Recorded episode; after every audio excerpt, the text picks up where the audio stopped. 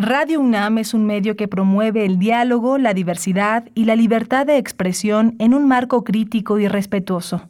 Los comentarios expresados a lo largo de su programación reflejan la opinión de quien los emite, mas no de la radiodifusora.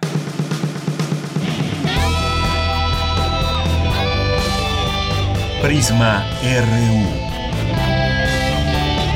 Relatamos al mundo.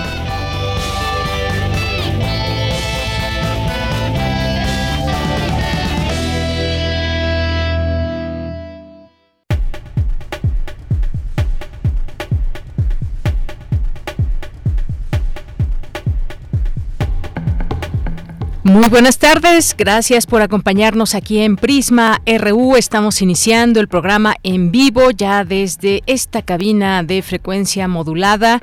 Gracias por estar con nosotros, por hacerse presentes y prestarnos un poco de su tiempo para escuchar las noticias a través de esta emisión vespertina Prisma RU como parte de la programación de esta emisora Radio UNAM. Es la una de la tarde con cuatro minutos. Nos da mucho gusto saludarle desde estas instalaciones instalaciones aquí en Adolfo Prieto 133. Ahora sí, mucho calor. Ayer no tuvimos lluvia. Estamos ahora, pues según lo que marca el clima en este momento, el termómetro, 23 grados. 23 grados en este momento, pues si están, si están en la calle, pues se siente calorcito, pero no como aquellos 30 que llegamos a tener aquí en la Ciudad de México. Y luego con las lluvias, pues un poco de fresco y festejemos siempre el tener la posibilidad de sentir calor o frío y estar contentos eh, como los recibimos aquí en esta emisión. Y recibimos sus mensajes, sus mensajes de viernes, por ahí alguna complacencia si nos da tiempo, es bienvenida y estamos aquí trabajando con mucho gusto en esta producción. Está Marco Lubián, Rodrigo Aguilar, que ya es la última la última aquí en Prisma, pero estará con nosotros todavía aquí en Radio UNAM, por supuesto, ya se integró al equipo de primer movimiento, como escuchamos ya estos últimos días. Gracias eh, Rodrigo, gracias Marco, gracias Denis Licea en la asistencia de producción, gracias a Michelle González que está en las redes sociales de Prisma RU, Arturo González en los controles técnicos y aquí en el micrófono le saluda como siempre, como todos los días de lunes a viernes, de 1 a 3 de Yanira Morán. Gracias por estar aquí y nos vamos a el menú de hoy, el menú informativo. Vamos a platicar. Hay un tema que se que se publicó hace unos días en el periódico La Jornada. Nos dimos a la tarea de buscar al periodista para hablar de ese tema que nos pareció muy importante y tiene que ver con eh, que 3.300 empresas acaparan 20% del agua en el país y muchas empresas, por supuesto, extranjeras. Vamos a hablar de este tema que significa una quinta parte del agua concesionada en México que está en poder de un reducido grupo de 3.000 303 empresas. No se pierdan esta conversación. Después vamos a hablar de la propuesta que dio a conocer el presidente Andrés Manuel López Obrador respecto al tema electoral. Así que vamos a tratar de analizar eh, los puntos que más se puedan de esta propuesta con la doctora Marta Singer, que es académica de la Facultad de Ciencias Políticas y Sociales, es especialista en comunicación política y partidos políticos y sistemas electorales. Adiós Aline, se llamaría INEC Vamos a platicar de esto más adelante. También tenemos una invitación, una invitación que nos harán aquí, que nos hará aquí Yeudiel en un momento. Ya está por aquí, por las instalaciones de Radio UNAM y nos va a, nos tiene una invitación. No les voy a dar más detalles. Nos va a invitar a una obra de teatro, así que no se la pierdan. Tenemos también en nuestra segunda hora el espacio de corriente alterna. No se pierdan esta, eh, estos reportajes, estas posibilidades también de, eh, de tener información a detalle sobre algún tema que también le dejamos para al rato decirles de qué se trata con Mariana Bazán, que es becaria de esta unidad de investigaciones periodísticas. Hoy es viernes de Refractario RU con Javier Contreras, tiene varios temas que han sido noticia esta semana y los tenemos aquí al análisis y cerramos con Melomanía RU con Dulce Wet, así que no se pierda esta emisión. Escríbanos en arroba Prisma RU en Twitter, Prisma RU en Facebook. Desde aquí, relatamos al mundo. Relatamos al mundo. Relatamos al mundo.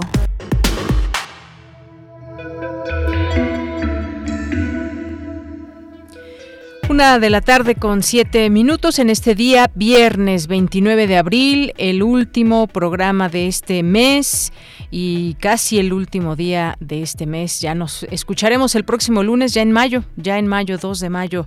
En Información Universitaria, inicia la caravana de las humanidades y las ciencias de la UNAM por los distintos pilares de la Ciudad de México. La directora del Instituto de Biología de la UNAM, Susana Aurora Magallón Puebla, fue elegida como miembro de la American Academy of Arts and Science de los Estados Unidos. Presentan el texto Dolor y Política, Sentir, Pensar y Hablar desde el Feminismo de Marta Lamas. Afirma la especialista Hilda Elena Esquivel Guillén que el retorno a actividades presenciales no ha sido fácil. Y hoy se celebra el Día Internacional de la Danza y para festejarlo mañana en el Centro Cultural Universitario, más de 115 grupos y compañías celebran la potencia del reencuentro. Y en la información nacional, esta tarde el presidente Andrés Manuel López Obrador y su homólogo de Estados Unidos, Joe Biden, conversan vía telefónica, discuten distintos temas e iniciativas prioritarias para América del Norte. En la Cámara de Diputados concluyó el segundo periodo ordinario de sesiones. En su última sesión, los legisladores dieron entrada a dos iniciativas presidenciales, la reforma electoral y el resguardo del espacio aéreo. En los temas internacionales, el presidente indonesio Joko Widodo informó que invitó a su homólogo ucraniano Volodymyr Zelensky a la cumbre del G20 en noviembre en Indonesia, en la cual Vladimir Putin confirmó su participación. Estados Unidos emite alerta por inseguridad en Puerto Vallarta, esto debido a los enfrentamientos entre criminales y miembros del ejército registrados recientemente. Hoy en la UNAM, ¿qué hacer y a dónde ir? Como parte de la segunda temporada del ciclo Apuntes desde el Paso del Gato, el oficio de la escenotecnia, Xochil Franco y Humberto Trejo conversaron con Connie Ponce, técnica de audio del Foro Sor Juana del Centro Cultural Universitario, quien compartió las implicaciones de ser mujer técnica de teatro. Dicha conversación la podrás consultar en la página oficial de Facebook de Teatro UNAM. Hoy se conmemora el Día Internacional de la Danza. La Universidad Nacional Autónoma de México, a través de su dirección de danza, se suma a dicha conmemoración con diversas actividades como bailes de salón, folclore mexicano y performance. La cita es el próximo sábado 30 de abril en los diversos teatros, foros y espacios del Centro Cultural Universitario. Consulta los detalles a través de las redes sociales de Danza UNAM. Hoy inicia la temporada de la obra Eco, de Patricia Loranca bajo la dirección de Micaela Gramajo. Esta puesta en escena busca dar respuesta a la pregunta ¿Dónde está la voz pública de las mujeres? La obra es una investigación que parte de la necesidad de armar las piezas del complejo rompecabezas, que da cuenta de la poca representación femenina en los distintos ámbitos públicos de nuestro país. La puesta en escena Eco se presenta a partir de hoy y hasta el próximo 22 de mayo en el Teatro Santa Catarina, en Coyoacán. Las funciones se llevarán a cabo los días jueves y viernes a las 20 horas sábados en punto de las 19 y domingos a las 18 horas. Para mayores informes e inscripciones ingresa al sitio oficial teatrunam.com.mx. Recuerda que antes, durante y después de la función es necesario el uso de cubrebocas.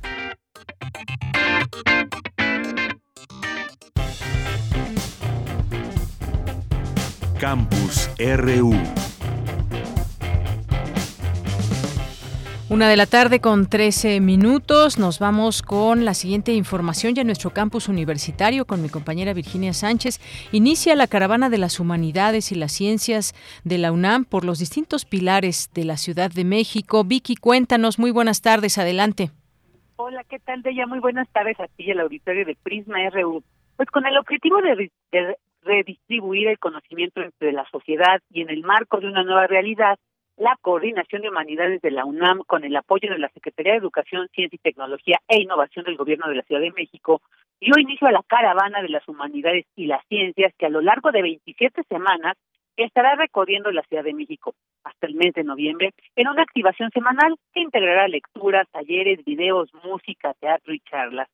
Y a modo de conversatorio moderado por Ángel Figueroa Perea, director general de divulgación de las humanidades, se inauguró la caravana desde el Pilar Ecoguardas en la alcaldía de Talpan, donde Rosaura Ruiz Gutiérrez, secretaria de Educación, Ciencia, Tecnología e Innovación, se refirió a la importancia que a través de la promoción de vocaciones se impulse para que cada vez haya más mujeres y niñas interesadas en las ciencias y en el desarrollo dentro de las ciencias y las humanidades. Eso es lo que dijo.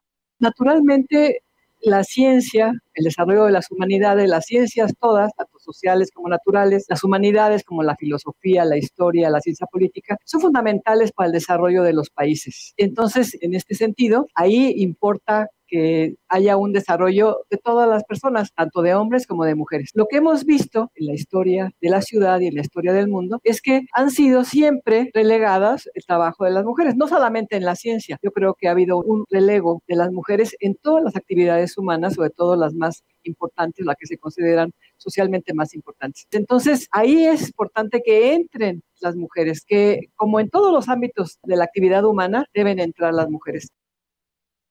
Por su parte, Guadalupe Valencia, coordinadora de humanidades de la UNAM, celebró esta participación para acercarse y llevar a estos espacios el conocimiento desde la universidad y ponerlo a disposición de todos los públicos. Escuchemos.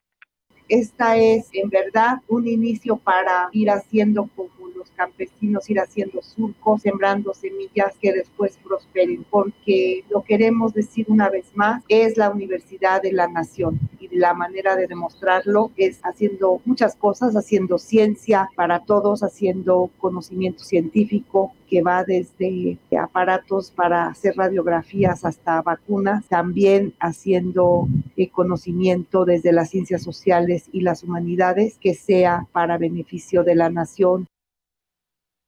Finalmente, César Domínguez, director general de divulgación de la ciencia, señaló que está demostrado que invertir y hacer ciencia en un país significa avances económicos y tecnológicos, y más cuando se integran las mujeres a este quehacer científico.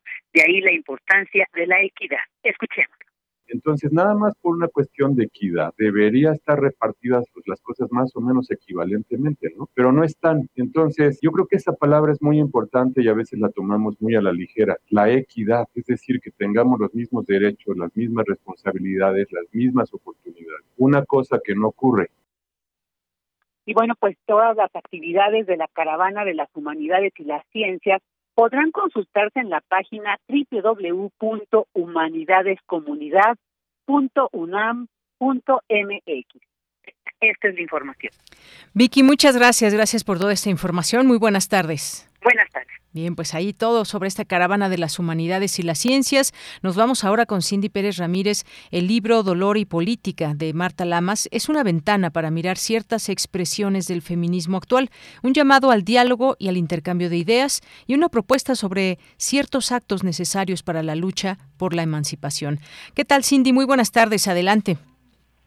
¿Qué tal, Deyanira? Muy buenas tardes a ti y a todas las personas que están escuchando Prisma RU. A partir de una revisión de las recientes movilizaciones de mujeres, Marta Lamas, activista feminista, etnóloga por la Escuela Nacional de Antropología e Historia y doctora en Antropología por la UNAM, además de ser investigadora del Centro de Investigaciones y Estudios de Género, presenta un examen tanto desde el feminismo como desde la perspectiva psicoanalítica sobre las nuevas formas de hacer política desde el dolor y otras emociones. Los ejes del libro son tres son tres verbos, sentir, la expresión de los sentimientos y su posición central en los nuevos activismos. Pensar, la necesidad de no dejar de lado el trabajo reflexivo y hablar, el imperativo de crear y sostener espacios de diálogo. Y el libro, bueno, justamente es sobre dolor, el dolor que yo viví y los dolores que hay en el movimiento y en, en las mujeres, ¿no? La política, que acompaña, que atraviesa, que interviene ese dolor. Y el subtítulo es bueno, sentir, pensar y hablar. Cuando empecé a escribir, dije, bueno, venía yo de la marcha, venía de los procesos de agresión y de cancelación, veía yo el dolor y el enojo de muchas estudiantes jovencitas con mi libro de acoso. Y entonces dije, ¿qué, ¿qué está pasando en este momento? Durante la presentación organizada por el Centro de Investigaciones y Estudios de Género de la UNAM, la investigadora también se refirió al movimiento de la Facultad de Filosofía y Letras de esta casa de estudios. Lo que fue la huelga en la universidad, que fue muy interesante, que las chicas de Filosofía y Letras sí lograron armar una mesa de negociación con las autoridades y lograron una serie de cambios que si no hubiera sido por la huelga de ellas, no se logran. Cambiar el estatuto de la universidad, no, no estaba la violencia, por ejemplo, como una falta grave, ¿no? Si estaba llegar borracho a la universidad, el alcoholismo era una falta grave, pero la violencia no estaba considerada una falta grave y lograron algo que estamos viviendo en estos últimos años y es que se aceptara que hubiera materias sobre género, ¿no? Y que las comisiones que atienden los casos de, acoso, pues fueran este, comisiones al menos paritarias, si no es que encabezadas por una mujer, una mujer feminista. Deyanira, en la obra Dolor y Política, Sentir, Pensar y Hablar desde el Feminismo, Marta Lamas afirma que es necesario mantener el diálogo entre las diferentes expresiones del feminismo. Esta es la información que tenemos. Cindy, muchas gracias y buenas tardes. Muy buenas tardes. Siempre importante, interesante escuchar, escuchar lo que en sus mensajes nos dice Marta Lamas y ahora pues con este libro Dolor y Política. Continuamos. Porque tu opinión es importante, síguenos en nuestras redes sociales, en Facebook como Prisma RU y en Twitter como arroba PrismaRU. Una de la tarde con 19 minutos les platicaba al inicio de esta emisión eh, que íbamos a hablar de este tema que tiene que ver con el agua, con empresas que acaparan el agua en nuestro país. Y estos datos me parece importante compartirlos antes de que eh, conversemos en un momento más con Braulio Carvajal, que es periodista y reportero de la jornada. Y es que él escribió hace unos días una quinta parte del agua concesionada en México está en poder de un reducido grupo de 3.303 empresas que representan 1.1% de los permisos de explotación en este, de este recurso. Ello ocurre mientras uno de cada diez mexicanos no tiene acceso a agua potable. En tanto, las grandes empresas exportan digamos, enormes cantidades de líquido en forma de productos que necesitan cientos de litros para su elaboración. Entre ellos, cuáles están cerveza, aguacate, plata, oro, automóviles, leche, café y carne, que representan ingresos por varios miles de millones de dólares. Otro caso son las empresas de la industria de bebidas y alimentos chatarra, como Coca-Cola, Pepsi, Danone, Nestlé, Bimbo, Lala y FEMSA, que tienen concesiones para extraer directamente miles de millones de litros de agua al año para producir y comercializar en el país refrescos, jugos, frituras, panecillos y agua embotellada. Y bueno, pues eh, hay grandes grupos de todo esto. También hay bancos por supuesto, que acaparan esto y vamos a entrar poco a poco en estos detalles porque... Eh, Braulio Carvajal ya está en la línea telefónica, como les decía, periodista, reportero en el diario La Jornada. ¿Qué tal, Braulio? Te saludo con mucho gusto. Muy buenas tardes. Hola, ¿qué tal, Deyanira? Buenas tardes. Muchas gracias por la invitación. Pues gracias a ti por aceptar. Eh, pues me gustaría que compartieras con nosotros algunos de estos datos que me parecieron interesantes, a la vez que de cierta manera preocupantes, porque han ganado terreno muchas empresas, a costa, pues muchas veces de terrenos, de comunidades y de explotación de esta manera del agua. Cuéntanos un poco sobre esta investigación. Por supuesto, Deyanira, pues como lo, como lo comentas, es un tema eh, que nos pareció preocupante en la jornada, de ahí que comenzamos pues una serie de, investigaciones que como bien diste cuenta pues eh, no, no es solo un texto no es solo un texto sino son varios. Esto partió de la preocupación de que pues en este momento en el país eh, como tú bien sabes el agua es algo que está escaseando de manera importante no ahí tenemos eh, los los casos de varios municipios que no cuentan con agua potable por ejemplo en el norte del país varios estados de varios estados pues cuentan ya con mucha escasez, ¿no? Eh, varias de las presas que, que ahí se ubican eh, ya están pues en mínimos históricos, por ejemplo en Sinaloa, algunas de las presas más importantes están al 15% de su de su capacidad. Eh, es un problema que ya que, ya, ya ya tiene bastante tiempo, ¿no? Por ejemplo, la Conagua estima que por ahí de 2030 el país va a sufrir de mucha escasez de agua y como bien lo mencionaste, ¿no? También eh, es algo muy preocupante que 10% de la población no tiene acceso a agua potable, estamos hablando de uno de cada diez mexicanos. De ahí que emprendimos eh, una serie de, investigaciones eh, la primera de ellas pues es, precisamente la de los grandes bancos no que acaparan permisos para explotar agua. Eh, pues datos de, la Conagua revelan que grandes bancos que operan en el país como por ejemplo BBVA Santander Banorte Citibanamex Banco Azteca Index HSBC Autofin Banco del Bajío Monex Bansi CI Banco, Deutsche Bank, Scotia Bank, entre otros, tienen eh, pues grandes concesiones de agua que les permite hacer uso de, millones de metros cúbicos de agua y que les permite pues concesiones en regiones que muchas veces están señaladas como sobreexplotadas. Eh, te voy a poner un ejemplo, eh, BBVA México, ¿no? que es el banco más importante que opera en el país, eh, tiene por ejemplo una concesión en Nayarit la cual, eh, la cual, en la cual tiene permitido explotar 2.1 millones de metros cúbicos de agua. Esto es una eh, cantidad eh, enorme, ¿no? Estamos hablando del banco más grande del país, un banco que registra utilidades por ahí de 30 mil millones de pesos al año, ganancias pues bárbaras. Otros ejemplos son son pues Santander, ¿no? Que este banco español también muy grande, el más grande de España, tiene 35 concesiones para explotar agua en, territorio nacional, Banorte tiene 5, Bank 5, Citibanamex 3, eh, en, fin, ¿no? Eh, instituciones bancarias muy importantes que no conformes con tener eh, utilidades muy importantes en el país, pues también tienen eh, grandes permisos para eh, explotar agua. Si bien no, no, no sabemos todavía si ejercen si ejercen eh, el derecho de explotación de agua o bien puede haber por ahí una especulación, pues es, es un tema muy importante, ¿no? Y sobre todo este tema de la especulación, hay por ahí un par de investigadores de la UNAM, sus nombres son Wilfrido Gómez y Andrea Moctezuma, ellos tienen una investigación muy interesante que se llama eh, Los Millonarios del Agua, ellos por ahí exponen que el hecho de que los bancos tengan estas grandes concesiones eh, pues eh, representa un gran riesgo del país, ¿no? Porque a final de cuentas son instituciones financieras que pueden estar especulando con un recurso fundamental eh, para el país. Y, y, si, y si también por ahí recuerdas, por ahí a finales de, de 2020, eh, el agua comenzó a cotizar en Wall Street, ¿no? Entonces, estamos ya encaminados hacia algo que puede ser pues una especulación con el agua, por ahí tratar de conseguir recursos de, de un líquido que por ahí va a comenzar a escasear en los siguientes años, entonces hay que tener pues el dedo en el renglón en este tema.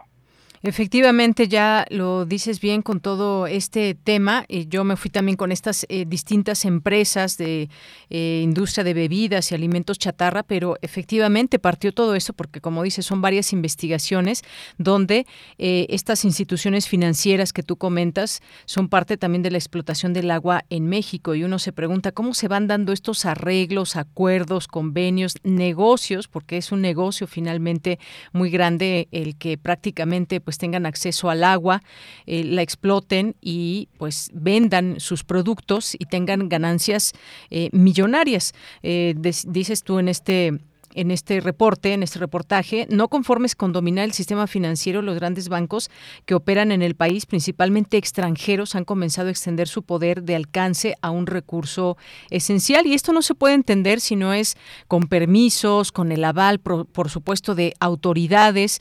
Y luego, pues, se hacen los sorprendidos eh, muchas veces cuando queremos eh, o ponemos el dedo en estos temas, el dedo en la llaga y criticar, porque pues no, no merece otra cosa más que una crítica el hecho de que grandes bancos e incluso extranjeros pues puedan estar explotando este recurso. No me imagino pues cuál es la cantidad que cada uno genera, pero son cantidades millonarias. Esto se vuelve un negocio redondo, Braulio. E-, exacto, ¿no? Y estamos hablando eh, de instituciones financieras muy importantes en el país. Para ponerte en contexto, eh, en, en México operan alrededor de 50 bancos, no todos tienen concesiones de agua de acuerdo con, con la indagatoria que hicimos dentro de los datos de la Conagua, pero sí encontramos los que te mencioné, ¿no? Y en conjunto el, sistema bancario, la banca comercial en México, eh, obtiene anualmente 100 mil millones de pesos en puras ganancias, ¿no? Es decir, ganancias netas, ganancias que ya son para los inversionistas de los bancos, muchos de ellos, como, como, como bien sabes, los más grandes del país, por ejemplo, BBVA, Santander, HSBC, Citi, Scotiabank, eh, son eh, filiales muy importantes de sus bancos, de, sus casas matrices en, en, otros países, ¿no? Entonces, gran parte de estos 100 mil millones de pesos en ganancias que generan estos bancos, pues realmente salen del país año con año, ¿no? Y ahora están incursionando en un negocio, pareciera ser, obviamente no nos consta, pero ahí están los datos, ¿no? Ahí están, ahí están los datos de la Conagua que indican que hay muchas concesiones a nombre de estos bancos. Ya veremos en un futuro eh, si los usan para eh, explotación, lo cual lo veo eh, muy complicado porque evidentemente no tienen negocios que tengan que ver con agua, o si bien están ahí para especular. Pues sí, e, esa es la gran pregunta porque hay registros, como bien tú eh, agregas en esta investigación, según registros del organismo público, por ejemplo BBVA, el banco más grande del país, tiene 10 permisos, dentro de los que destaca uno en Nayarit, que le permite utilizar 2.1 millones de metros cúbicos de agua al año, y otro en la cuenca Lerma-Santiago, que representa 1.6 millones de metros cúbicos anuales. Y así nos podemos ir con otros ejemplos. Por ejemplo, está esta, este de del acuífero Atemajac, eh, cerca de Guadalajara, Jalisco, el cual está catalogado por la Conagua como sobreexplotado. Como tú bien dices, no podemos ni especular, ni mucho menos, pero pues tienen estos eh, digamos, eh, registros, estos negocios eh, por parte de instituciones bancarias, o bueno, por lo menos esta, extender sus, eh, sus tentáculos en todo ello. Y sí, pues la pregunta bien vale la pena hacerse para qué o cómo utilizarlos y sobre todo también, pues si siguiéramos este hilo, quizás, pues cómo es que se dan estos, estos arreglos y estos acuerdos, que decía, no lo entendemos sin la participación de distintas autoridades. Pues claro. Y, el otro punto que también tocabas al principio de Yamira, pues es evidentemente eh, el de la explotación de agua por las grandes empresas, las cuales pues sí usan el recurso directamente para elaborar eh, sus diferentes productos, ¿no? Ya ya mencionabas por ahí pues sobre todo el caso de las empresas de agricultura, ¿no? Y ahí van incluidas las, las grandes cerveceras en el país, que México tiene dos de las más grandes cerveceras del mundo, ¿no? Estas eh, fabrican aquí la cerveza, pero luego esta cerveza la, la, la, exportan, perdón, a otros países, sobre todo Estados Unidos, mucha va para Europa, ¿no? El caso del aguacate, que es el tercer producto más eh, más eh, exportado por México, pero son son productos que necesitan de una gran cantidad de agua para para producirse, ¿no?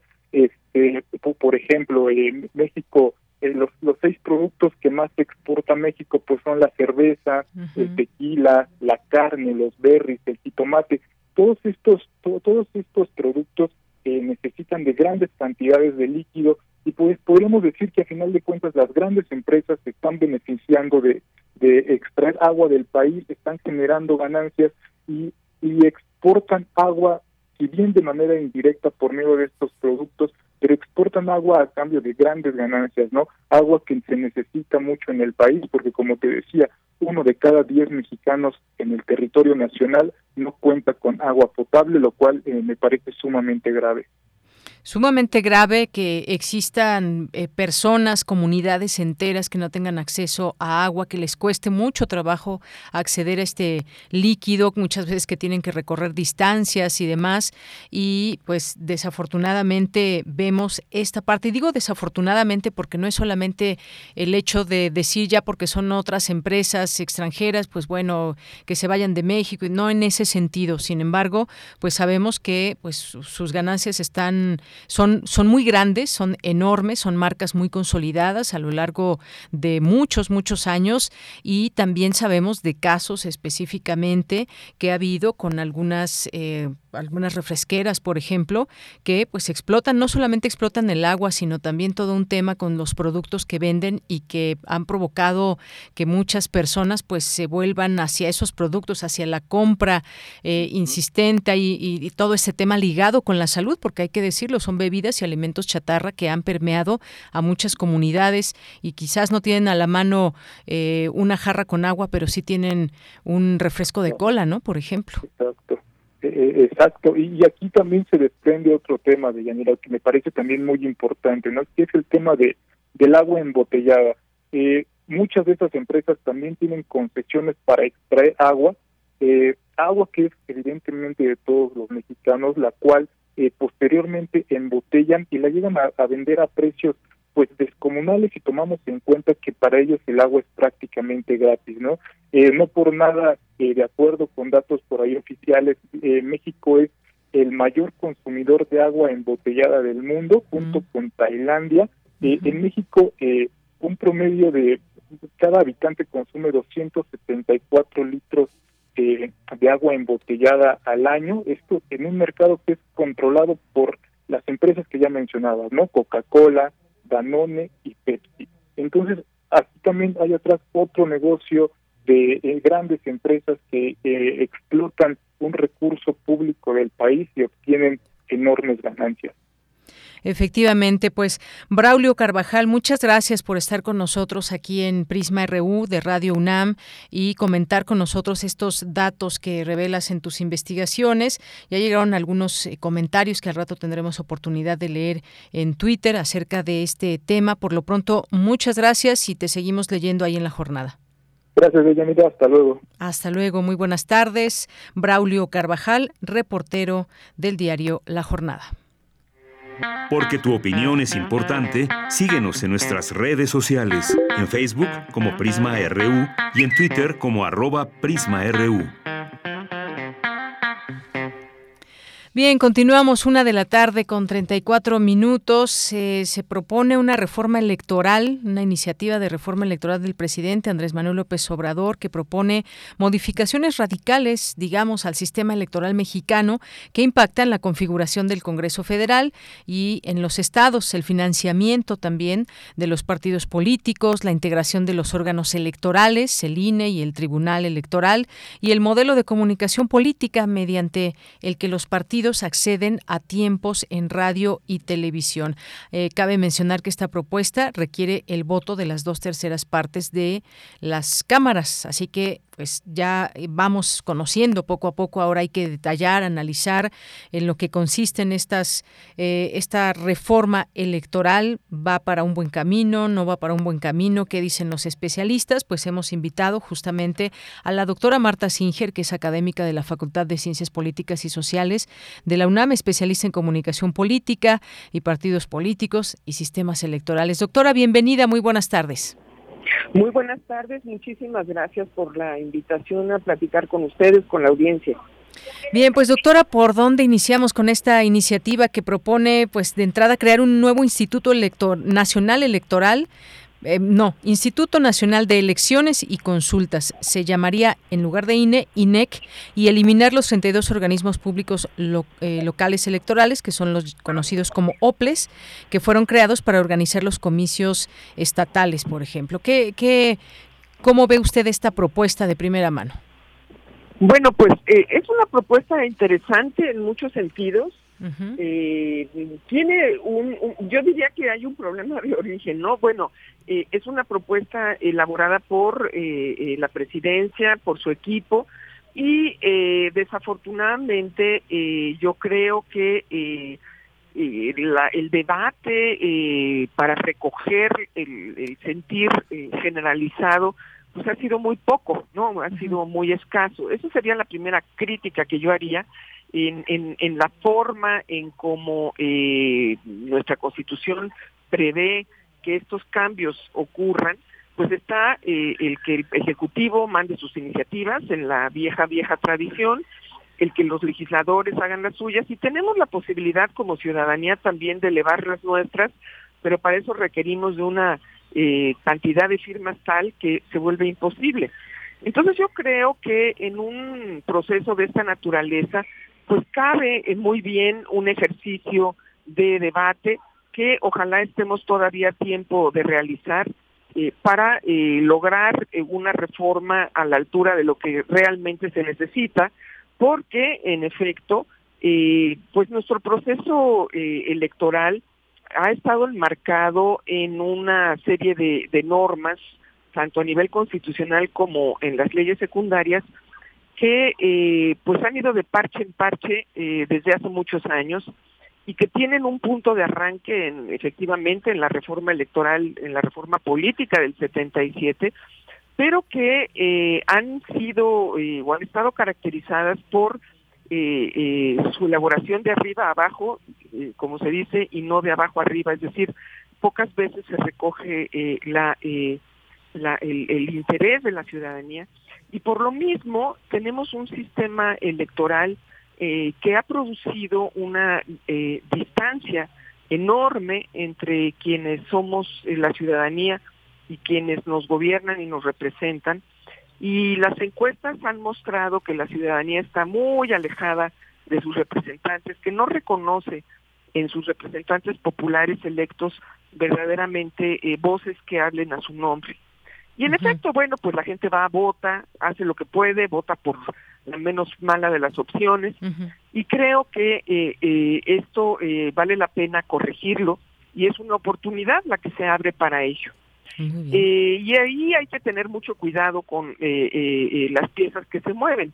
Por ejemplo, en torno al Instituto Nacional Electoral, creo que el crecimiento en el número de sus consejeros nada lo, lo, lo, fundamentó, no hubo un argumento para eh, el crecimiento del de, eh, número de consejeros que ahora integran el INE eh, cuando se hizo la última reforma.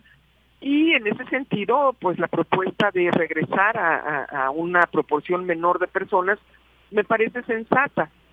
Y lo que no me parece tan sensato y correcto es pensar que porque se les va a elegir con el voto directo de la ciudadanía, eh, quienes formen parte de ese instituto van a ser eh, personas más cercanas a la ciudadanía o más alejadas de los intereses de los partidos.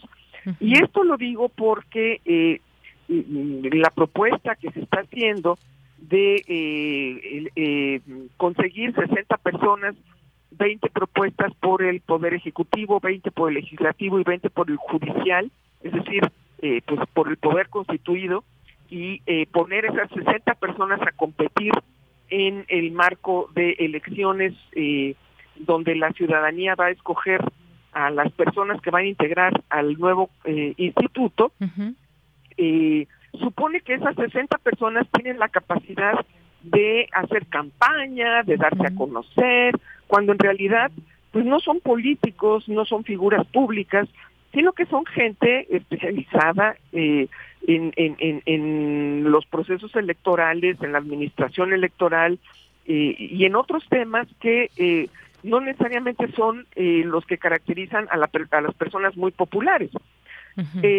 ¿Cómo se va a evitar que los partidos políticos no metan la mano en esos procesos?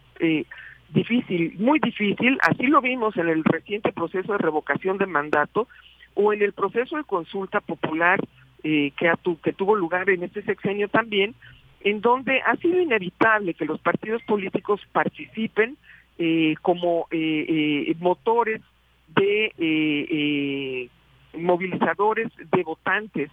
Y bueno, ese riesgo creo que es gravísimo. en ese sentido, esa fórmula me parece que no abona a favor de nada. Hay otras partes en, la, en la propuesta de reforma electoral que me parecen realmente interesantes. Eh, por ejemplo, el, hacer la proporción eh, de votos con curules eh, lo más cercana posible al número de votos. Eso me parece que es muy razonable. En, muchas, en muchos países del mundo no existen estas diputaciones de mayoría o senadurías de mayoría sino que al contrario se abona a favor de, bueno, pues que cada partido consiga un porcentaje de votos y se traduzca ese porcentaje en asientos. Muy bien. creo que eso abona efectivamente a que los partidos dejen de ser receptáculos de lo que hoy en nuestro país conocemos como chapulines, personas que votan y brincan de partido en partido buscando candidaturas y que eh, se comprometan con programas eh, quienes eh, formen parte de esas candidaturas.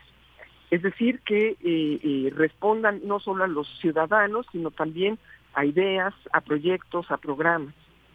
Me parece que esa propuesta, a reserva de revisarla con mucho más cuidado de lo que he podido hacer hasta ahora, tiene el limitante de que coloca al grupo de los, las candidaturas independientes en un segmento eh, parecido al de los partidos, donde van a tener que juntarse todos los que quieran ir como independientes en una lista, suponiendo que es una lista eh, en donde se van a poder poder poner de acuerdo en el, en, el número en donde van a, eh, a estar eh, eh, dentro del orden de la lista, de prelación en la lista, y van a tener que funcionar prácticamente como un partido político. Todos los votos para independientes se van a distribuir entre las candidaturas independientes y eso no se vale, porque habrá candidaturas independientes de izquierda, de derecha, de conservadores o de progresistas que eh, pues están compitiendo entre ellas y no tienen por qué formar un solo bloque. entonces se les está pidiendo prácticamente que se constituyan en el partido de los independientes, cosa que es muy grave. Bueno, pues sí. Y en fin, bueno, pues hay muchos detalles eh, eh, que hay que discutir y hay que, solo para terminar rápido, hay que señalar que el mito de que los plurinominales no eran votados por la ciudadanía es una verdadera tontería. O sea, siempre hemos votado y cuando votamos por un candidato estamos votando por el partido, una candidatura estamos votando por el partido que lo postuló o como candidatura independiente. Y en ese sentido, esa, ese voto que se convertía en un voto también para el partido, eh, se convertía en un voto también para la lista.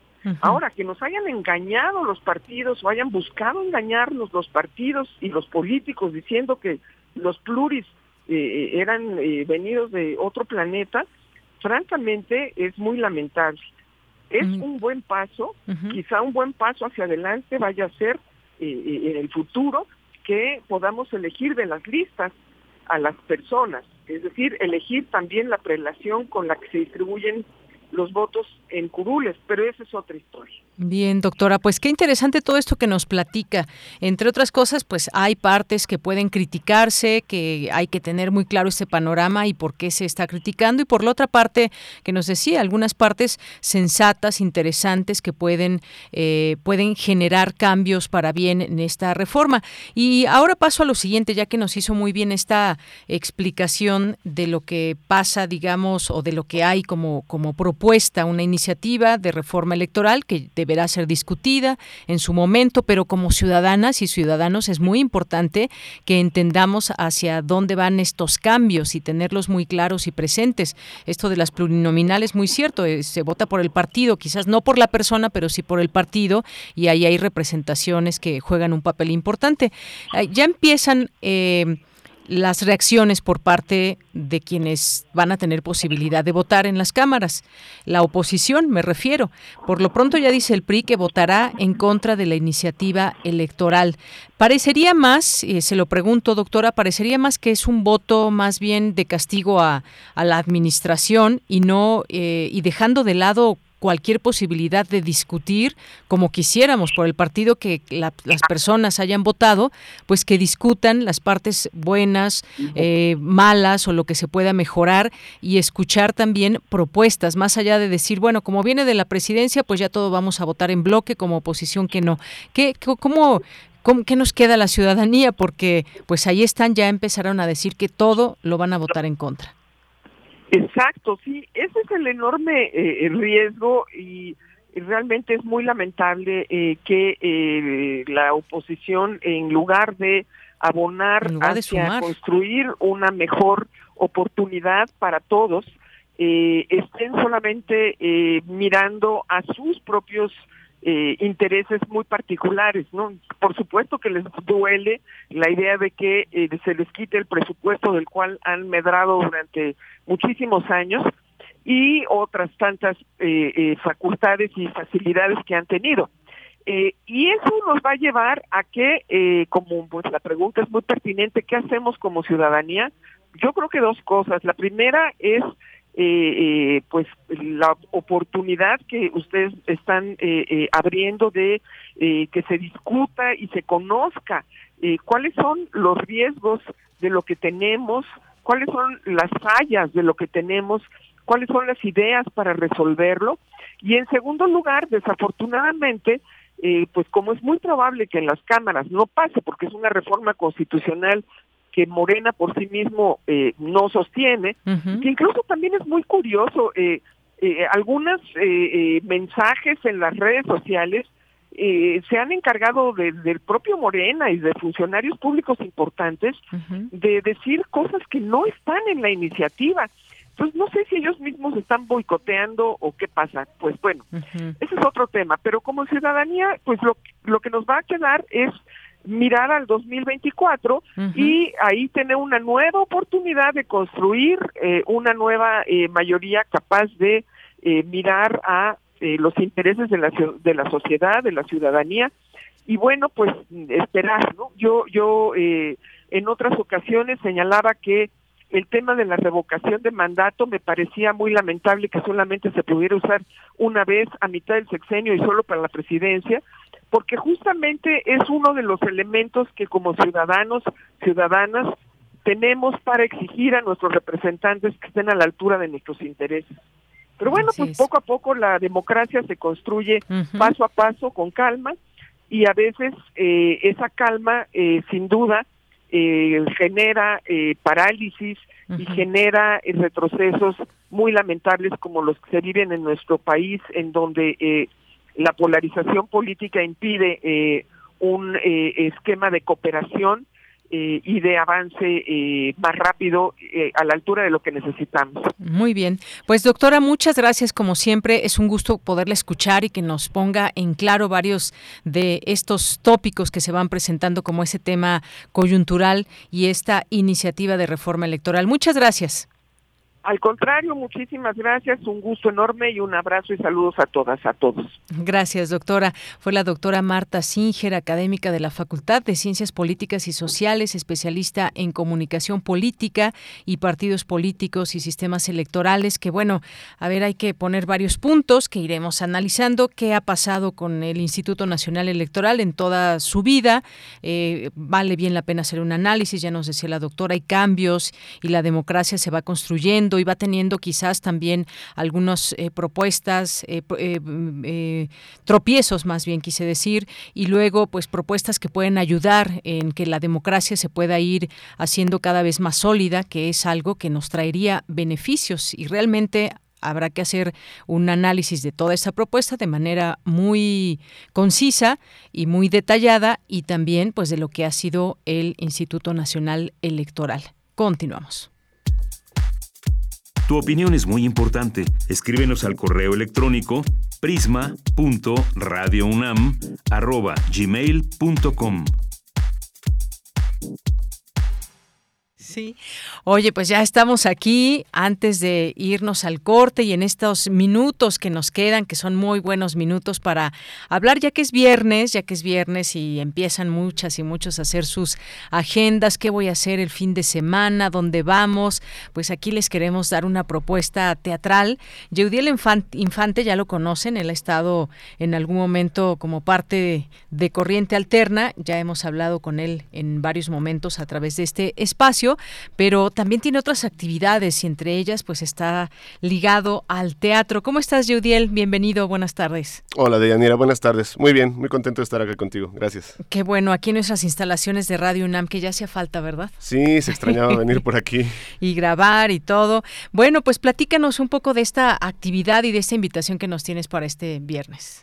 Muchas gracias. Pues mira, La Garganta del Cielo es una obra de teatro en que hicimos un, un equipo que trabajó muy cerca Pública de, Teatro UNAM, porque se hizo a través de un, una obra que se realizó, digamos, de manera pública a través de transmisiones donde con la ayuda de, algunas expertas este, científicas fuimos tejiendo el guion, el dramaturgo es Diego Álvarez Robledo, em, y bueno, eso se transmitió eh, a lo largo de los meses últimos del año pasado, y ahora está la obra en el Teatro La Capilla, en la calle de Madrid, en Coyoacán, y pues vengo a invitarles a que vayan a darse una vuelta, son las últimas dos funciones, este fin de semana y el que viene, es los domingos a las 6 de la tarde, es un unipersonal, la actriz es Belén Aguilar, e interpreta una decena de personajes, este, es, bellísimo su trabajo y pues creo que es, es un guion que, que bueno, va a gustar a, todo el mundo. A mí me tocó hacer la música, yo soy el compositor de la música original y diseño sonoro, pero bueno, también hay este hay una cuestión escénica em, visual muy bella, Ojalá que puedan darse una vuelta. Claro, ojalá que puedan darse una vuelta, aparte de lo que hace Teatro UNAM y siempre, pues aquí tenemos todas estas invitaciones que les ofrecemos al público. Oye, el tema que me parece un tema, un tema fuerte, platícanos un poco para quienes nos están escuchando, más o menos de qué va esta puesta en escena para que también pues se animen a ser parte del público.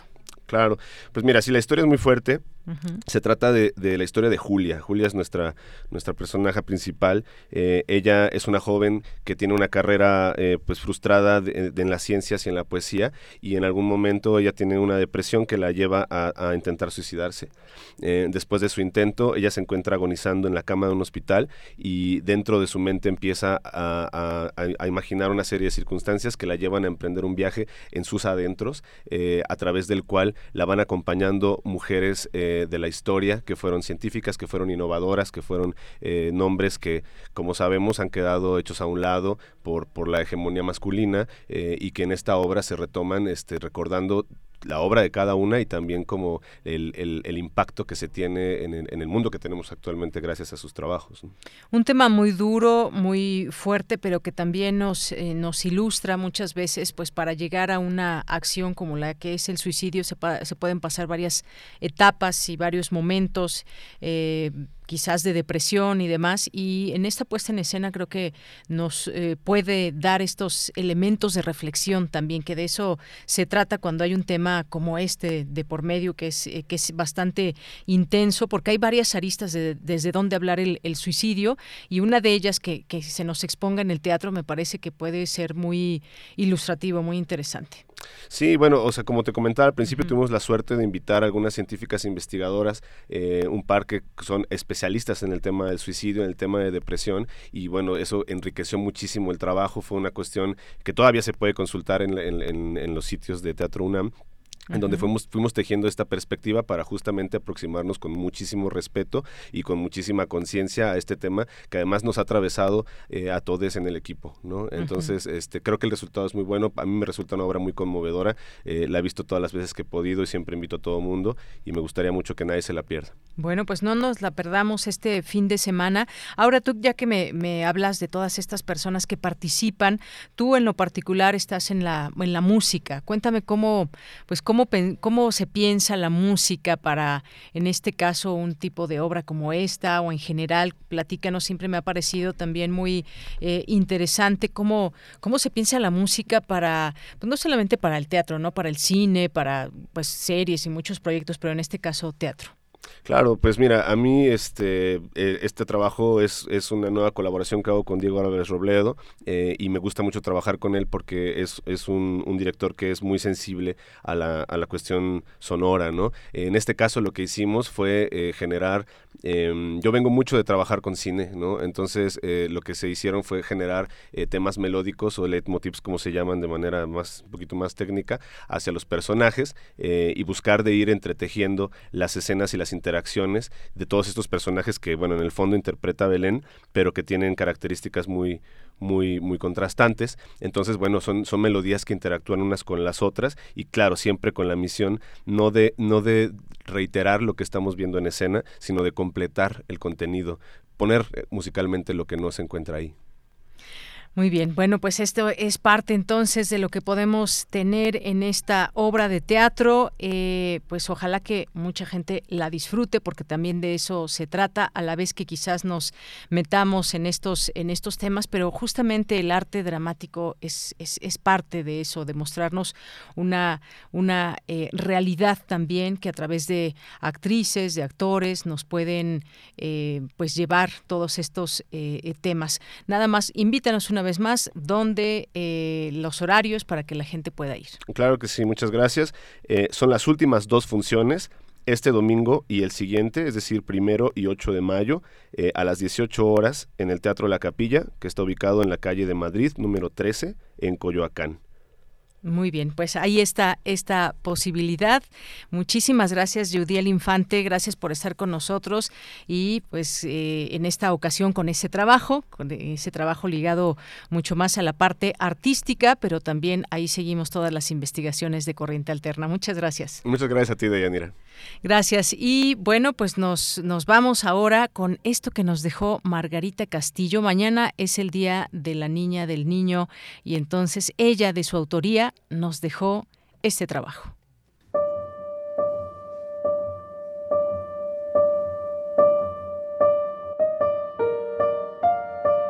Somos los primeros rayos de luz por la mañana Somos gotas de rocío.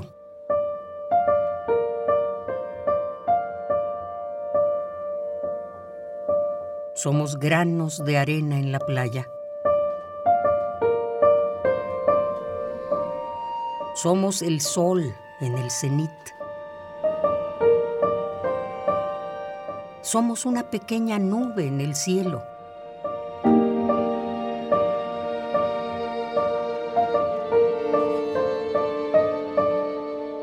Somos granos de maíz.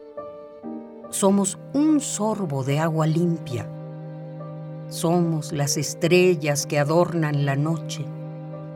Somos los sueños que se sueñan.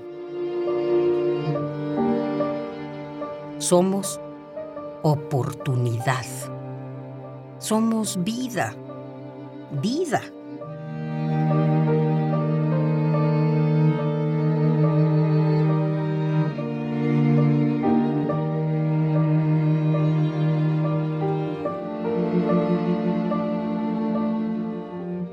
Los que trabajamos para el bien de los demás somos oportunidad y vida.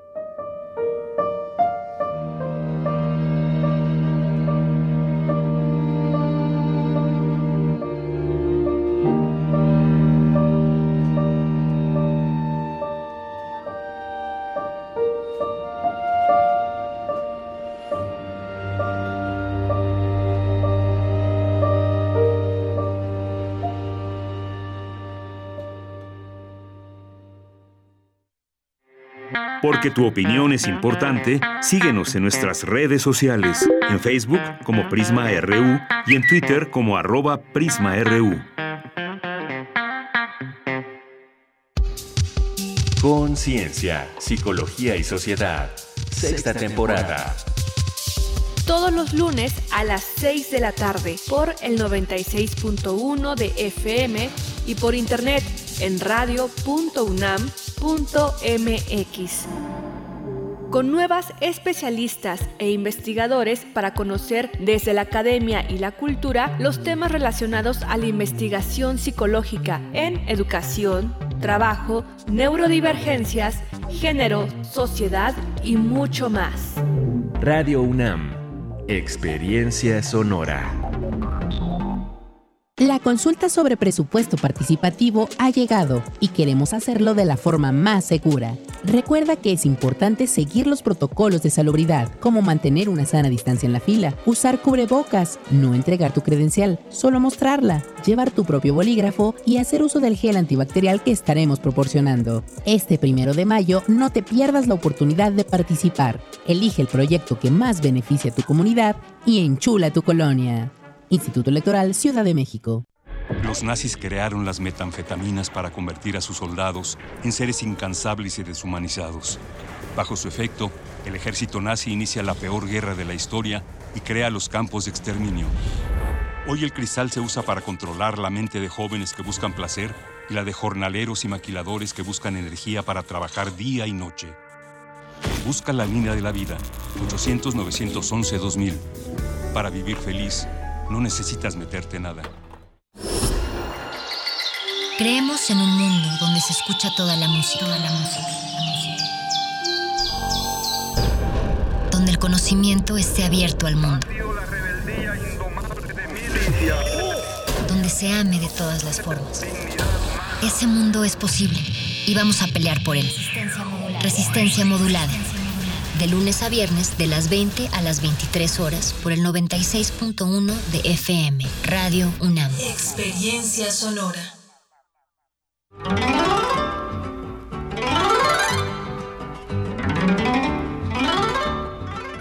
De enfermedades y hospitales. Enfermera.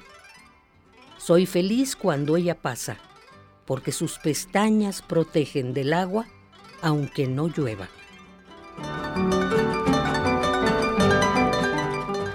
Margarito Cuellar.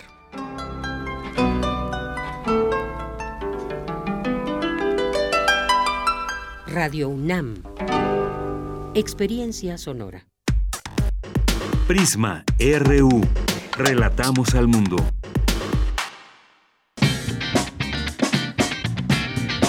Mañana en la UNAM, ¿qué hacer y a dónde ir? Frida Rebontulet te espera mañana en una emisión más de la serie Gabinete de Curiosidades, con una muestra de la colección de paisajes sonoros recabado y resguardado por la Fonoteca del Colegio de la Frontera Norte. Grabaciones que nos hacen viajar por distintos lugares a lo largo de esta región de nuestro país. Sintoniza mañana sábado 30 de abril a las 17.30 horas el 96.1 de FM y 860 de AM. Recuerda que el próximo lunes 2 de mayo la frecuencia de amplitud modulada de Radio UNAM regresa al aire con su programación habitual. Para el viernes 6 de mayo, te recomendamos la emisión Temas de nuestra historia, programa de charlas con historiadores que se transmite a las 10 horas por amplitud modulada. A las 12 del día vuelve al aire Los bienes terrenales, serie que ofrece el debate sobre problemas económico-políticos en voces de académicos y especialistas, producido en colaboración con la Facultad de Economía. Y para el sábado 7 de mayo podrás sintonizar nuevamente los siguientes programas. A las 8 de la mañana, Goya Deportivo, que ofrece lo más relevante en el deporte estudiantil, amateur y profesional, realizado en colaboración con la Dirección General del Deporte Universitario. A las 17 horas sintoniza Confesiones y Confusiones, serie sobre la cultura de la salud y su cuidado. Producción de Radio UNAM en colaboración con la Dirección General de Atención a la Salud. Recuerda, el próximo lunes 2 de mayo, la frecuencia de amplitud modulada de Radio UNAM regresa al aire con su programación habitual. Radio UNAM presenta una de las piezas más notables que forman parte de la colección de ficción sonora de nuestra emisora, inscrita en el Registro Memoria del Mundo de México 2021, El Periquillo Sarmiento, adaptación radiofónica de la novela de José Joaquín Fernández de Lizardi. Pedro Sarmiento es un personaje pintoresco del México colonial, ladrón y pícaro al que apodan El Periquillo Sarmiento. Esta es la historia de sus aventuras y desventuras, desde su nacimiento hasta su muerte. Disfruta de esta adaptación radiofónica de la novela de José Joaquín Fernández de Lizardi, bajo la producción de Max Aú. Sintoniza mañana sábado en punto de las 20 horas las frecuencias universitarias de Radio UNAM. Para Prisma RU, Daniel Olivares Aranda. Dos de la tarde con cinco minutos. Estamos de regreso aquí en Prisma RU en esta segunda hora, ya para, pues de cara al final y al fin de semana, por supuesto, para que estén con mucho gusto disfrutando esta emisión y posteriormente pues sigan escuchando por supuesto Radio UNAM en algún momento el fin de semana que también se diviertan que salgan que se cuiden sobre todo muchísimo y eh, recordarles, efectivamente, como acabamos de escuchar, a partir del lunes, a partir del lunes, nuestras frecuencias se separan de nuevo. FM con su programación, AM con la suya. Eh, tal vez algunas personas, pues ya también durante esta pandemia se habían habituado a esta posibilidad de escuchar en las dos, eh, escuchar la programación de FM en ambas, en ambas estaciones, pero ahora ya cada una tendrá, como siempre, su eh, su programación. Bien, pues muchas gracias a quienes nos están escribiendo. Siempre un gusto poder leerles, eh, ver sus fotografías, sus videos que nos mandan, que pues nos antojan, como el caso de Armando Cruz que nos dice buen día, pueden tocar Barquito de Nuez con Cricri. Ay, hay que, hay que ponerla. A ver, si nos da tiempo en un momentito más, aquí nos hacen esta propuesta, Barquito de Nuez con Cricri. Más adelante, si tenemos tiempo, vamos a apurarnos para que sí nos dé tiempo. Armando nos dice para los niños de espíritu aventurero. ¿Y qué les parece un, guanzón, eh, un guanzontle en chile pasilla acompañado de una margarita de mango? No más porque es viernes. Un saludo desde Emiliano Zapata, Morelos. Y aquí nos manda pues tanto los guanzontles como como esta margarita de mango. Pues qué envidia y qué rico se ve eso, Armando. Disfrútalo mucho. Gracias por compartirlo con nosotros. Patricia León, también muchos saludos. Amaranta Úrsula, a nuestros amigos de la UNAM, amigas de UNAM, amigas y amigos de UNAM Igualdad de Género, a Refrancito, a César Soto, aún en los mercados que existen en las alcaldías de la Ciudad de México, los precios de los productos de canasta básica y otros tienen un costo adicional no accesible y distinto a almacenes comerciales Buen viernes, Sonoro. Pues buen viernes para ti también, César. Muchas gracias a nuestras amigas y amigos del CRIM UNAM. Muchas gracias allá en Cuernavaca. Les mandamos muchísimos saludos allá en Morelos, Cuernavaca. Eh, David Castillo Pérez también aquí presente. Salvador Medina. Jorge Morán Guzmán nos dice, ¿y todavía existen defensores del neoliberalismo? Supongo que son los que pueden vivir sin agua. Nos encaminamos al crecimiento de las guerras por el agua. En el Valle del Yaqui ya está latente la violencia por el agua entre otros casos. Gracias, Jorge. Salvador nos dice, para mí fue una sorpresa saber que los grandes bancos tengan concesiones de agua en México, un tema en el que se debe profundizar. Gracias por mantenernos informados. Saludos a toda la producción. Efectivamente, Salvador, pues en estas lecturas que de pronto tenemos de los diarios, de los medios de comunicación y escuchas, pues hay temas que podemos traer también aquí y que pues nos parece también muy importante poder poder hacerlo para nuestra audiencia. David Castillo nos dice, ojalá puedan programar Ojitos de Cascabel del admirado Cricri, pero la versión de Flavio o cualquier versión de Flavio Papá Elefante, El Chivo Ciclista o Las Brujas. Ah, qué buenas canciones. El Chivo Ciclista, que se cae y que se cae. Las Brujas también, gracias David. Rosario Durán Martínez nos dice, la primer marca que conocí fue Electropura, aunque en mi época perfectamente bien podíamos tomar agua de la llave con toda tranquilidad y seguridad. Inclusive no sé cómo le hagan en Suecia, ahí solo es agua de la llave. Pues sí, tienen otras formas de purificar el agua y, y sobre todo, pues sí, tienes razón Rosario, yo en algún momento eh, recuerdo que todavía, pues antes del, del, del, sismo, del terremoto del 85, mucha gente tomaba agua de la llave. Después de ello, con todas las afectaciones que hubo, pues hubo también contaminación de agua y la gente prefirió empezarla a hervir y luego llegaron todas estas marcas eh, que nos venden agua embotellada, pero el primer lugar en México es terrible eso. Ojalá que hagamos conciencia, cada vez menos eh, tomar agua embotellada.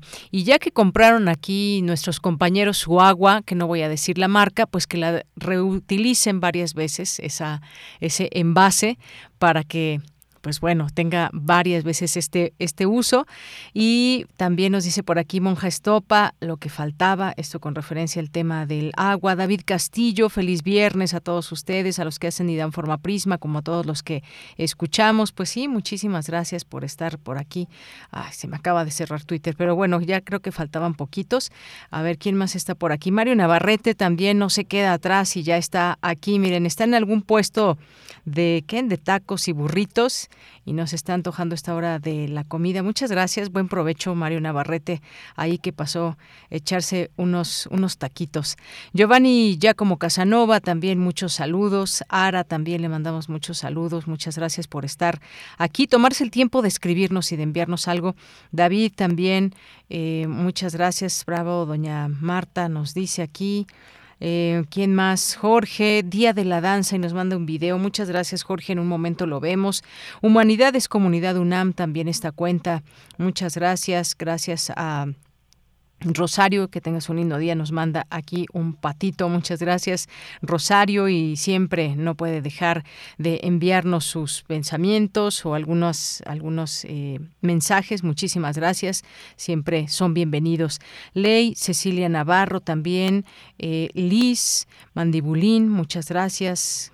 Así se llama en Twitter, en serio, es que aquí se empezaron a reír. Así se llama en Twitter.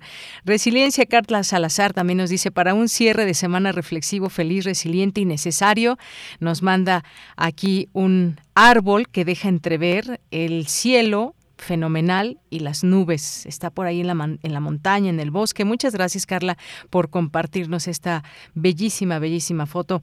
Eh, filósofo consultor también, Abimael Hernández, muchos saludos. Enequén Ediciones, Sergio Sánchez, eh, Rosario también nos dice, hablando hoy de una marca y miren lo que encontré. Nos manda aquí esta publicidad de un refresco de cola. Muchas gracias eh, Rosario y toda la reflexión que debe hacernos, ¿no? Nos debe llevar todo esto. Alberto Ruiz Ferrer, Guerrero, Maribel Ruiz Martínez, Flechador del Sol, muchas gracias. Y a todas las personas que se sigan uniendo aquí con nosotras y nosotros en esta posibilidad. Nuestros amigos de Corriente Alterna también hacen acto de presencia aquí en nuestras redes sociales para... Eh, pues en un momento estaremos con ellos y con ellas. En esta ocasión con, eh, con estaremos con una mujer aquí, por aquí, a ver, teníamos el nombre. Aquí está. Mariana Bazán estará con nosotros. Artur Ferdinand, no tenemos boletos para Pumas en esta ocasión. Muchas gracias. Gracias que nos escribes, pero hoy no hay boletos. Pero ya nos platicarás si vas, nos mandarás fotos si es que eh, tienes oportunidad de ir a echarle porras a los Pumas. Bueno, pues ya nos vamos a la siguiente información. Nos vamos con mi compañera Cindy Pérez Ramírez. Los menores están entre los más afectados por el confinamiento durante la emergencia sanitaria. Adelante. Cindy. ¿Qué tal, Deyanira? Muy buenas tardes a ti y a todo el auditorio. Alopecia, ansiedad, depresión y estrés son algunos de los problemas que motivaron que niñas y niños en el mundo acudieran con psicólogos durante los principales meses de la pandemia, explicó la académica de la Facultad de Psicología de la UNAM, Hilda Elena Esquivel Guillén. La maestra en psicología clínica destacó que los menores están entre los más afectados por el confinamiento durante la emergencia sanitaria, pues requieren siempre más de la interacción con otros, algo difícil de mantener frente a una computadora, lo que también implicó un reto para maestros y padres de familia. A partir de 1924, México dedica el 30 de abril a celebrar el Día del Niño, por lo que es la primera nación del mundo en reafirmar los derechos de los niños y crear una infancia feliz para su desarrollo pleno e integral como ser humano. De acuerdo con el Censo de Población y Vivienda 2020, elaborado por el Instituto Nacional de Estadística y Geografía, en México residen 31.8 millones de niñas y niños de 0 a 14 años. En términos porcentuales, representan 25.3% de la población total. De ellos, 1.4 millones de 3 a 14 años hablan alguna lengua indígena. Además, 1.7% de los menores de 15 años son afromexicanos o afrodescendientes. Para la psicóloga, los padres, hoy más que nunca, deben tener mayor comunicación con los menores para supervisar a qué sitios tienen acceso, con quienes interactúan y evitar que se coloquen en peligro. También les recomienda regular el uso de esos equipos, especialmente con horarios, pues su utilización en exceso ocasiona trastornos del sueño y de la alimentación, ansiedad, incluso suicidio, debido a los retos que circulan por Internet o el acoso en el ciberespacio. Este es el reporte que tenemos. Muy buenas tardes. Muchas gracias, gracias Cindy y pues también invitarles entre las actividades que hay en nuestra universidad, como ustedes saben, el Día Internacional de la Danza que pues vuelve a la presencialidad también y a través de la UNAM es una gran posibilidad el sábado 30 de abril mañana en el Centro Cultural Universitario desde las 11:30 de la mañana y hasta las 10 de la noche se darán cita más de 115 compañías para festejar juntas la potencia del reencuentro. Son 10 horas donde va a haber mucho goce de la pluralidad del pensamiento en torno al cuerpo y al movimiento.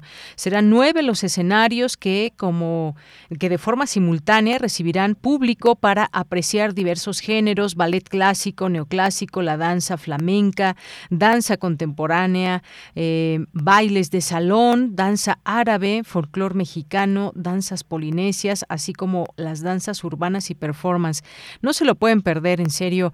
Yo sé que se van a divertir, se la van a pasar muy bien. También se baile bailar, ¿por qué no? Así que no se pierdan esta posibilidad ahí en el Centro Cultural Universitario, que ya con la presencialidad estuvo primero pues la fiesta del libro y la rosa muy intensa, también el fin de semana con mucha gente.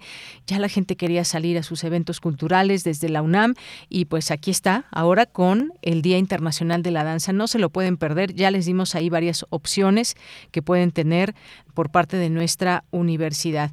Y también eh, pues les queremos comentar que para el niño, para la niña en este día, bueno, mañana, les eh, el MIDE eh, les ofrece un 2 por 1 para menores de hasta 12 años, los días sábado 30 de abril y domingo 1 de mayo, solo este fin de semana, para que la pasen muy, muy bien con pues todos estos interactivos, talleres que va a haber y que se presentarán ahí en el, en el MIDE, presentando eh, ustedes dicen que escucharon este espacio y les pueden hacer el 2 el dos por 1 y bueno pues muchas gracias que nos están escuchando. Si hay por ahí niñas niños que nos estén prestando su atención les mandamos un gran abrazo que la pasen muy bien no solamente mañana sino todos los días que ahí sus mamás papás que estén por ahí también eh, pues los lleven a algún lugar que poco a poco y con muchos cuidados ya comencemos en esta nueva en esta nueva posibilidad que tenemos de regresar a estos espacios que también le fueron arrebatadas a las niñas y a los niños.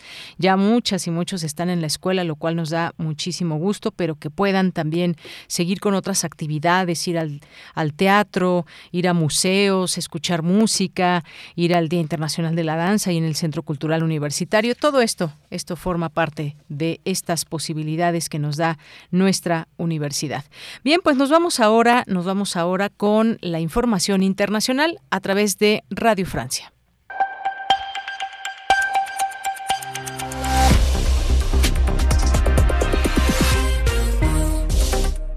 Hola a todos, bienvenidos a Radio Francia Internacional. Víctor nos acompaña en la realización técnica de este programa. Vamos ya con un resumen rápido de la actualidad internacional de este viernes 29 de abril. Carmele Gallubo. Rusia confirma haber bombardeado anoche un edificio en Kiev donde, según Moscú, estaban los talleres de una empresa espacial. Era el primer bombardeo contra la capital ucraniana desde hacía 15 días y ha tenido lugar cuando todavía se encontraba allí en Kiev el secretario general de la ONU, Antonio Guterres. El presidente ucraniano Zelensky denuncia una provocación. Esto dice mucho sobre la verdadera actitud de Rusia hacia las instituciones internacionales, sobre los esfuerzos de los líderes rusos para humillar a la ONU y todo lo que representa la organización. El ejército ruso asegura asimismo haber destruido tres centrales eléctricas cerca de centros ferroviarios, en particular en la región de Kiev. Por su parte, Gran Bretaña anuncia que desplegará unos 8.000 soldados en las próximas semanas en el este de Europa. Y la economía europea precisamente se resiente de la guerra en Ucrania. El crecimiento del Producto Interior Bruto de la eurozona en el primer trimestre de este año fue de 0,2% por debajo del registrado en el último trimestre del año pasado. Simultáneamente, la inflación se situó en este mes de abril en torno al 7,5%, su nivel más elevado desde 1997. Y la izquierda francesa busca un acuerdo para presentar candidaturas conjuntas en las elecciones legislativas de junio. Las negociaciones se aceleran en torno al partido de Jean-Luc Mélenchon, Francia Insumisa, principal grupo de la izquierda francesa. Las negociaciones con ecologistas y comunistas están en buen camino, pero los socialistas se resisten. Y una explosión golpeó hoy una mezquita sunita en Kabul, la capital afgana, dejando cerca de 10 muertos. Una ola de violentos ataques con explosivos ha sacudido ese país en las últimas dos semanas durante el mes sagrado del Ramadán, una ola de violencia que ha dejado decenas de civiles muertos. Y concierto de cacerolazos anoche en Shanghái, la capital financiera de China. Sus habitantes, confinados desde hace un mes, manifestaron su descontento y denunciaron falta de alimentos. Relatamos al mundo. Relatamos al mundo.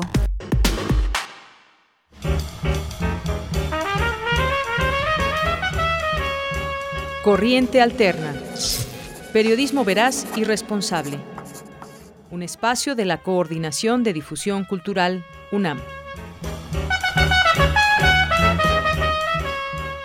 Bien, pues ya estamos en este espacio, como todos los viernes, de Corriente Alterna y en esta ocasión nos acompaña Mariana Bazán, que es una de las becarias que forma parte de esta unidad de investigaciones periodísticas. ¿Cómo estás, Mariana? Bienvenida, muy buenas tardes. Hola, buenas tardes, muchas gracias, muy bien. ¿Y usted? Muy bien, también muchísimas gracias. Ya preparándonos para el fin de semana, no sin antes dejar también estas posibilidades a nuestro público, como los reportajes de Corriente Alterna. Cuéntanos, Mariana, este trabajo que vamos a escuchar en un momento, ¿de qué trata? Cuéntanos acerca de esta investigación. Sí, claro, muchas gracias. Bueno, pues esta cápsula parte de una entrevista que se realizó en el marco de la fiesta del libro y la rosa, en la que tuvimos la oportunidad de conversar con la autora Margot Land. Eh, ella nos compartió sus reflexiones alrededor de distintos temas que atraviesan los cuerpos de las mujeres, que pues en este contexto son importantísimas porque Margot es una de las pioneras en cuanto a la escritura de los cuerpos desde una perspectiva feminista eh, sobre todo en la literatura latinoamericana. Y sin embargo, pues estas reflexiones cada día se actualizan en los contextos que nos estamos enfrentando las mujeres en México y pues nada, trascienden el tiempo y comienzan a tomar cada día más y más sentido.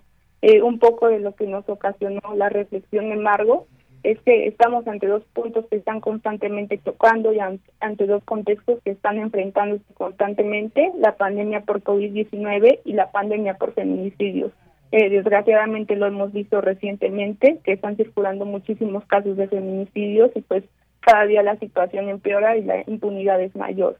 Y pues bueno, en este sentido, pues Margo nos invita a tomar todos los espacios posibles, virtuales, físicos, y, y también a resignificar la escritura femenina en un contexto de violencia y resistir a través de ella. También sobre todo pues a sacarla del canon y empezar a tomar otros espacios pues desde donde se puede escribir prácticamente. Entonces, pues es eso, eh, no hay como escucharla en su voz, escuchar esas reflexiones en su voz y pues bueno, por eso les invitamos, las invitamos, los invitamos a, escuchar esta cápsula.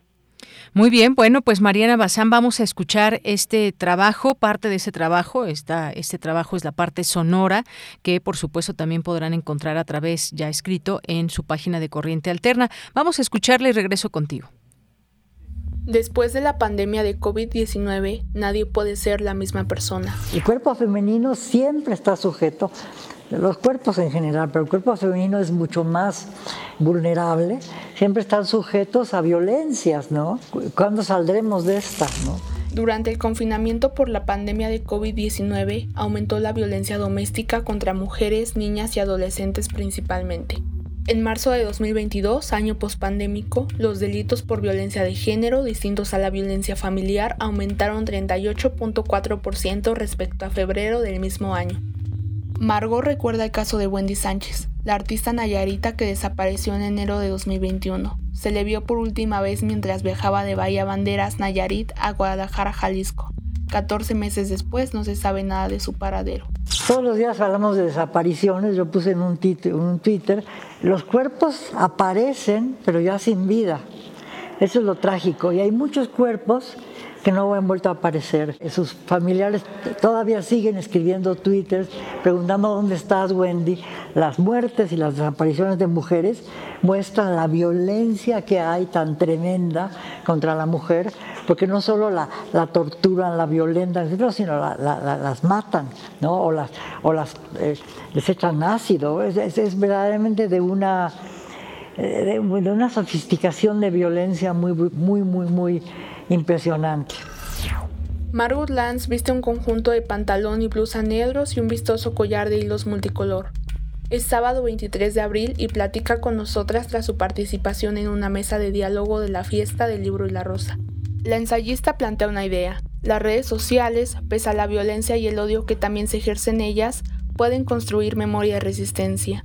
Por eso, ella siempre retuitea, asegura el memorial de Auschwitz, publicaciones en defensa de la libertad de expresión y en contra de la extradición a Estados Unidos de Julian Assange, fundador de Wikileaks para que no olvidemos en absoluto que el nazismo es, está muy cerca de nosotros, que desgraciadamente fue algo terrible y que sin embargo se puede repetir de muy diversas maneras. Entonces es una forma de recordatorio, porque la memoria histórica es muy, muy falible, la gente olvida muy pronto y entonces tratar de, recordar a través del, del Twitter. También comparte, sostiene, todo lo que está pasando con las desaparecidas y los desaparecidos, para que cada vez sea más alto el amor. Porque realmente parece ser que no hay respuesta eh, oficial a, lo que está pasando. Entonces tiene que ser la sociedad civil y en ese sentido las redes sociales funcionan como sociedad civil. En la pospandemia vivimos la invasión de Rusia a Ucrania y un apoyo reciente a las políticas de derecha. Estamos en un momento muy, muy violento de la historia en donde la derechización del mundo es muy, insisto, muy peligrosa. De la derechización explica, el primer riesgo es la censura. Desde siempre, los regímenes totalitarios persiguen a quienes ejercen la palabra, buscan acallar. Ahora, considera la autora, el problema también es la autocensura. De repente me siento asediada porque no puedo emitir ninguna duda respecto a algo de lo que está pasando, que inmediatamente me calla la boca de una manera brutal. Entonces eh, se siente, uno ya tiene una autocensura, ya me cuesta trabajo, digo, ¿serán o no serán? ¿Puedo hablar o no puedo hablar? E introyectar el miedo y autocensurarse es uno de los principios de perder la, la libertad individual. Entonces, ¿qué se aprendió de la peor pandemia de los últimos 100 años? Esta experiencia abarca muchas posibilidades. Ahora que regresa a las actividades presenciales, reconoce que extrañaba salir a la calle, ver gente, verlos de cuerpo entero, abrazarlos aunque sea de ladito con la máscara. Querer a los otros, a las otras, quizá eso sea la esperanza. Empecé a escribir unas memorias hace como ocho meses y llevo seis páginas, así que como diré, sí me afectó bastante la pandemia. Después de la pandemia, nadie puede ser la misma persona.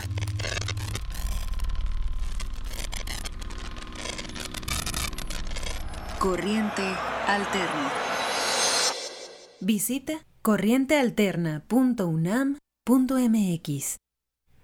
Bien, pues muchas gracias Mariana por eh, pasar esta entrevista de lo que dice Margot Glantz en referencia a estos a estos temas y como eh, como esto último que decían, pues a quién no le afectó esta pandemia o cómo eh, hemos cambiado, hacia dónde fuimos y todas las posibilidades que tenemos, fue como sobrevivir a esto, literalmente algunas personas o muchas personas en el mundo no lograron sobrevivir a todo esto, pero habrá que reponerse y habrá que seguir repensando. Ojalá que algo se haya movido en algunas personas. Ya vimos que en muchas no, pero ojalá que en muchas sí se muevan pues sentimientos, posibilidades y demás. Nos decía Pepe Gordon hace ocho días, justamente ahí en la fiesta del libro y la rosa, abrir nuestras corazas. Eso es importante. Pues Mariana Bazán, muchas gracias. ¿Algo con lo que te quieras despedir? Muchísimas gracias. Igual eh, invitando a que la reflexión embargo pues no se quede ahí y también pues decir que toca después de, de la pandemia en un contexto post-pandémico pues también toca reflexionar y resistir desde distintos espacios, en particular como lo dice Margo desde desde el cuerpo de las mujeres. Entonces pues eso, muchísimas gracias desde el cuerpo de las mujeres y todo este significado y este momento que hay para nosotras las mujeres. Muchísimas gracias, Mariana Bazán. Te mandamos un abrazo. Gracias a ti. Buen día. Buen día. Muy buenas tardes. Y nos vamos con una complacencia. Nos vamos con la complacencia. Perfecto. Vámonos con esta complacencia que nos pide Armando Cruz, que seguramente está disfrutando su margarita de mango. Esto es Barquito de Nuez de Cricri.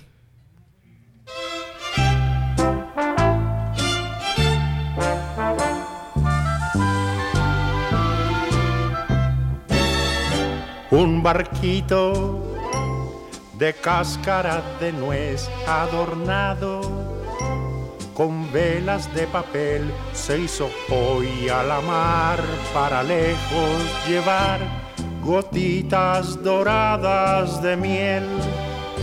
Un mosquito sin miedo va en él, muy seguro de ser buen timonel y subiendo y bajando las olas, el barquito ya se fue. Navegar sin temor en el mar es lo mejor, no hay razón de ponerse a temblar. Y si viene negra tempestad, reír, remar y cantar Navegar sin temor en el mar es lo mejor, que si el cielo está muy azul, el mosquito va contento por los mares lejanos del sur.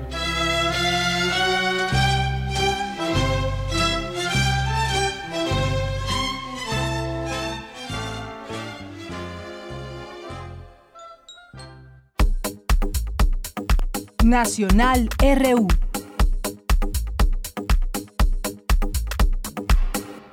Ahora que escuchaba esta canción en la mañana que estuvimos en primer movimiento con Berenice, yo decía que me sabía todas las canciones de Cricri, o por lo menos eso creía, esta no me la sabía, ¿eh? Ya la había escuchado, pero no me la sé de memoria, he de confesarlo. Así que me dio mucho gusto escuchar esta, esta canción, hace tanto que no la escuchaba, gracias a nuestras y nuestros radioescuchas con, que nos hacen llegar sus complacencias, sus peticiones. Bueno, y en los temas nacionales, energía, migración, seguridad y cumbre, planteará Biden a AMLO en esta reunión que tal vez ya eh, terminó. El presidente Joe Biden abordará políticas de energía, migración, seguridad y la Cumbre de las Américas, entre otras, en su reunión virtual con el presidente Andrés Manuel López Obrador. Esto es lo que informaron altos funcionarios de gobiernos estadounidenses, resaltando que, aún con diferencias en algunos rubros, prevalece una cooperación robusta y una visión compartida entre ambos gobiernos. Pues sí, lo que realmente se digan ya sin cámaras y sin micrófonos ni nada, pues solamente ellos lo sabrán, pero ojalá que sea en en bien de las naciones, uno podría decir en bien de México, porque hay muchas cosas que se pueden hacer entre ambos gobiernos, pero falta voluntad, es lo que hemos visto, o por lo menos hay una cierta percepción de que, de que no le quieren entrar al toro por los cuernos con el tema, por ejemplo, de la migración desde los Estados Unidos y de ahí muchos temas que derivan, como el tema de la seguridad. Y bueno, otros, eh, entre otros temas también, esta reforma de la que hablábamos, de la reforma electoral, dice eh, hoy el presidente, va a reforma electoral contra cadenas eh, de fraudes, contra cadenas de fraudes. Eso es lo que dice al destacar las motivaciones para promover una nueva reforma electoral. El presidente sostuvo que sería una gran irresponsabilidad de su parte surgir de un movimiento democrático, venir de una lucha democrática, llegar a la presidencia, tener la facultad de presentar una iniciativa de reforma constitucional y no hacerlo porque se van a enojar los oligarcas o sus voceros o sus intelectuales orgánicos. Es parte de lo que dijo. Para el presidente el país arrastra un rezago histórico en materia democrática, pues el pasado ha sido una cadena de imposiciones, de fraudes. No creo que haya otro país, y es vergonzoso, con más fraudes electorales que México, con más imposiciones, con falta de democracia, con predominio de partidos únicos, con mafias del poder dominando el país, con grupos de intereses creados que mandan, deciden que hayan llegado al extremo de subordinar a todos los poderes públicos. Pues sí, suena, nos suena familiar en algún momento, en algunas etapas de nuestro país. Así ha sido, por supuesto, no nos tiene que dar ningún miedo eh, el mencionarlo y ya iremos, por supuesto, analizando aún más y de manera más amplia todas estas eh, propuestas que se dan desde la presidencia, la discusión y el tema del papel que va a hacer la oposición, realmente analizan o no, quieren ir a, a, favor de la democracia o no, no es que tengan que estar a favor de esta iniciativa, ojo, pero por lo menos discutirla. Yo creo que eh, todos estos que salieron a decir que van a votar en contra ni siquiera la han leído o se han tomado el tiempo de verificar con especialistas y más, simplemente porque se trata de una de una postura o de una propuesta presidencial, pues simplemente la echan abajo. Bien, pues esto es parte de lo que tenemos el día de hoy en las notas nacionales. Entre otras plurinominales, mayoría de los coordinadores en el Senado. Se propone en la enmienda eliminar el INE y los 32 OPLES. El erario solo financiaría a los partidos en campañas. En la Cámara habría recorte de 40% de curules. Rechaza el presidente haber destapado a Dan Augusto López para 2024. Otra de las cosas luego de lo que se vivió ayer en entre aplausos. Dijo el, eh, el candidato presidencial de Morena debe salir de una encuesta, reiteró, incluye al secretario de Gobernación como aspirante junto a Sheinbaum y a Marcelo Ebrard. Pues parte de lo que hay en los temas políticos. Pues continuamos, continuamos, nos vamos al refractario RU. Porque tu opinión es importante, síguenos en nuestras redes sociales, en Facebook como Prisma RU y en Twitter como arroba PrismaRU.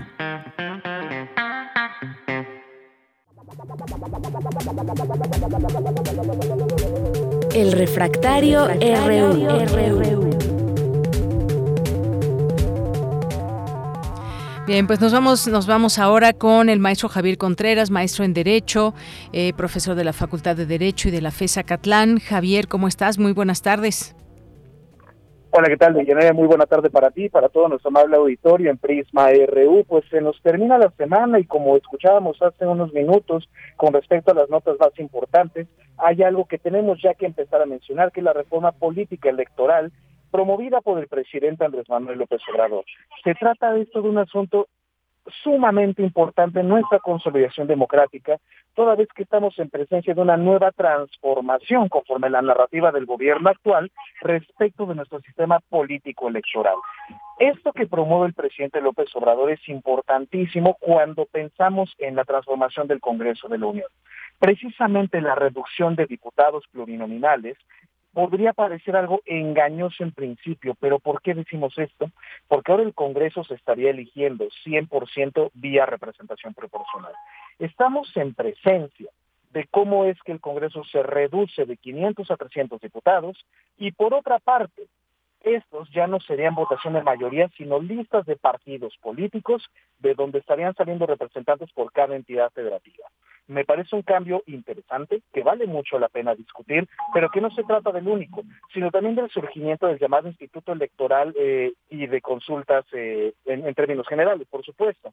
Este nuevo instituto tendría menos consejerías y propone también la desaparición de los OPLES, que me parece que es algo que incluso hemos criticado en este espacio, que el modelo electoral actualmente no es ni plenamente nacional, tampoco es federal. Esta reforma política electoral, sin embargo, tiene también algunas deficiencias que tal vez podemos explorar más adelante, pero que vale mucho la pena decir hoy por hoy que el presidente López Obrador y su parlamento, bueno, su mayoría parlamentaria, no cuenta a pesar de todo con los votos suficientes para poder aprobar y promover esta reforma en términos constitucionales. Puede que ocurra algo como con la reforma eléctrica, que simple y sencillamente no pase. Efectivamente, pues vamos a ver. Yo decía que pues es, es, terrible que solamente por venir de donde viene, pues se eche todo abajo. Habrá que analizar lo que lo que es positivo, lo que es negativo y quizás pueda pudiera resurgir alguna propuesta que realmente convenga eh, a favor de la democracia. Pero esto ya estaremos por verlo, porque pues te digo solamente quizás al ser la mano a favor o al ser la mano en contra no ayuda de mucho. Como ciudadanas y ciudadanos creo que estamos ante una eh, situación muy importante hacia dónde nos lleva el sistema electoral. Hay otro tema, eh, Javier, que pues no menos importante, la salud pública y la prohibición de importación, exportación de vapeadores. Cuéntanos eh, sobre este tema. Este es un asunto inquietante toda vez que va de la participación de la Secretaría de Salud y de la Secretaría de Economía. Recientemente se aprobó un ordenamiento que se llama Ley de Impuestos Generales de Exportación e Importación y a partir de ello se hizo la llamada prohibición de vapeadores desde sus precursores. Como todos y todos sabemos, hay muchos materiales que simple y llanamente no se producen en este país. A partir de ello, podemos importar y exportar materiales, que en este caso era para la producción de los famosos vapeadores, donde el propio presidente López Obrador ha tenido una cruzada personal para proteger la salud de los niños y a partir de ello nosotros poder hablar acerca de cómo es que se cuida la salud de las personas pensando en la prohibición de estos cigarrillos electrónicos. No obstante, hubo un debate muy fuerte en el Congreso de la Unión respecto de si lo que se tendría que hacer era prohibir la importación y exportación de estos materiales o proceder a la regulación. El acuerdo parlamentario que se logró fue generar debates próximos para poder comenzar a regular el fenómeno de los cigarrillos electrónicos y vapeadores, cosa que me parece esencialmente correcta. El prohibicionismo en todo caso no necesariamente tendría que ser nuestra primera alternativa, pero ante las amenazas de la salud pública que sí sea la primera arma que debamos ocupar. Regular sí, prohibir solo si resulta estrictamente necesario.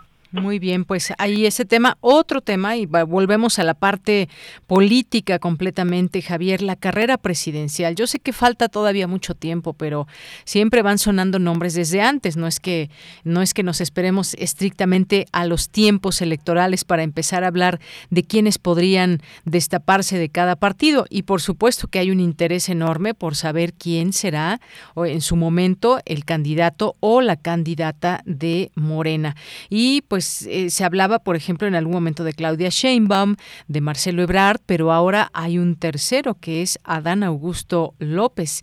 Dice el presidente el día de ayer en un evento que pues tiene que ser por encuesta, eh, lo cual quiere decir que entendemos que no es por dedazo ni más, porque son prácticas que queremos dejar atrás. Pero ¿qué te parece todo este escenario en donde pues también está tomando un, un cariz muy interesante porque está en muchos temas eh, Adán Augusto López en gobernación está pues muy expuesto mediáticamente. Cuéntame un poco qué es lo que ves desde tu análisis. Nosotros podríamos partir de lo primero, que es el poder y la relevancia del símbolo político que significa la Secretaría de Gobernación. Si nosotros echamos la vista atrás y pensamos incluso en la historia del sistema político mexicano, los secretarios de gobernación siempre han sido entes muy poderosos, muy poderosos y necesariamente precandidatos, cuando menos simbólicos, a la presidencia de la República. El caso del secretario Adán Augusto no es la excepción.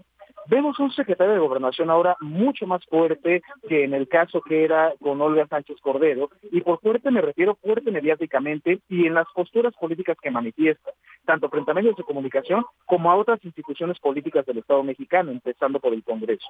Lo que pasó el día de ayer en el evento en Palacio Nacional, donde se convocaron a diputadas y diputados federales, no solamente de Moreno, sino de las bancadas políticas que son aliadas del presidente, hablamos del Partido del Trabajo y del Verde Ecologista de México, manifestaron al unísono, con una porra, frente al propio presidente López Obrador, presidente, presidente, hablando acerca del secretario de Gobernación.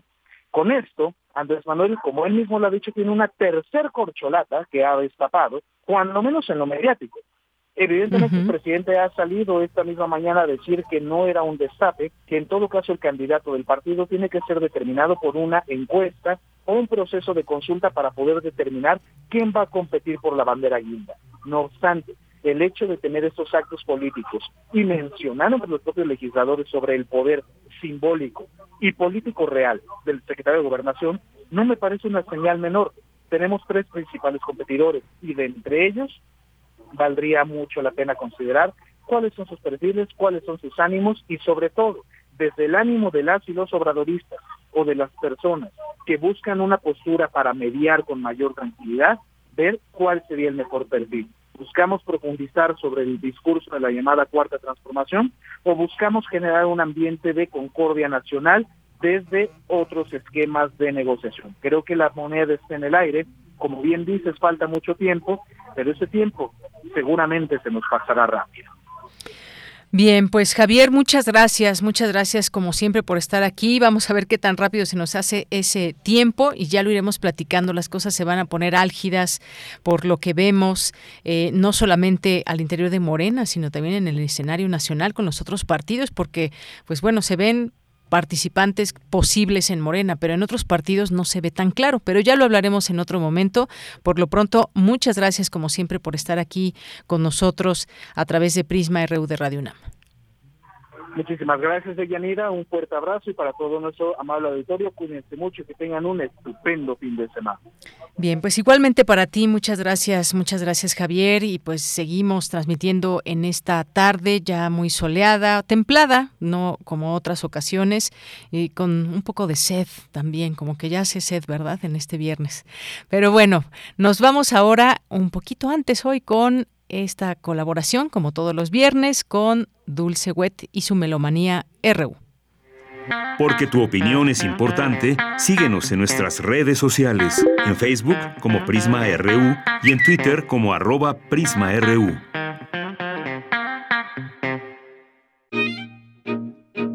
Melomanía RU.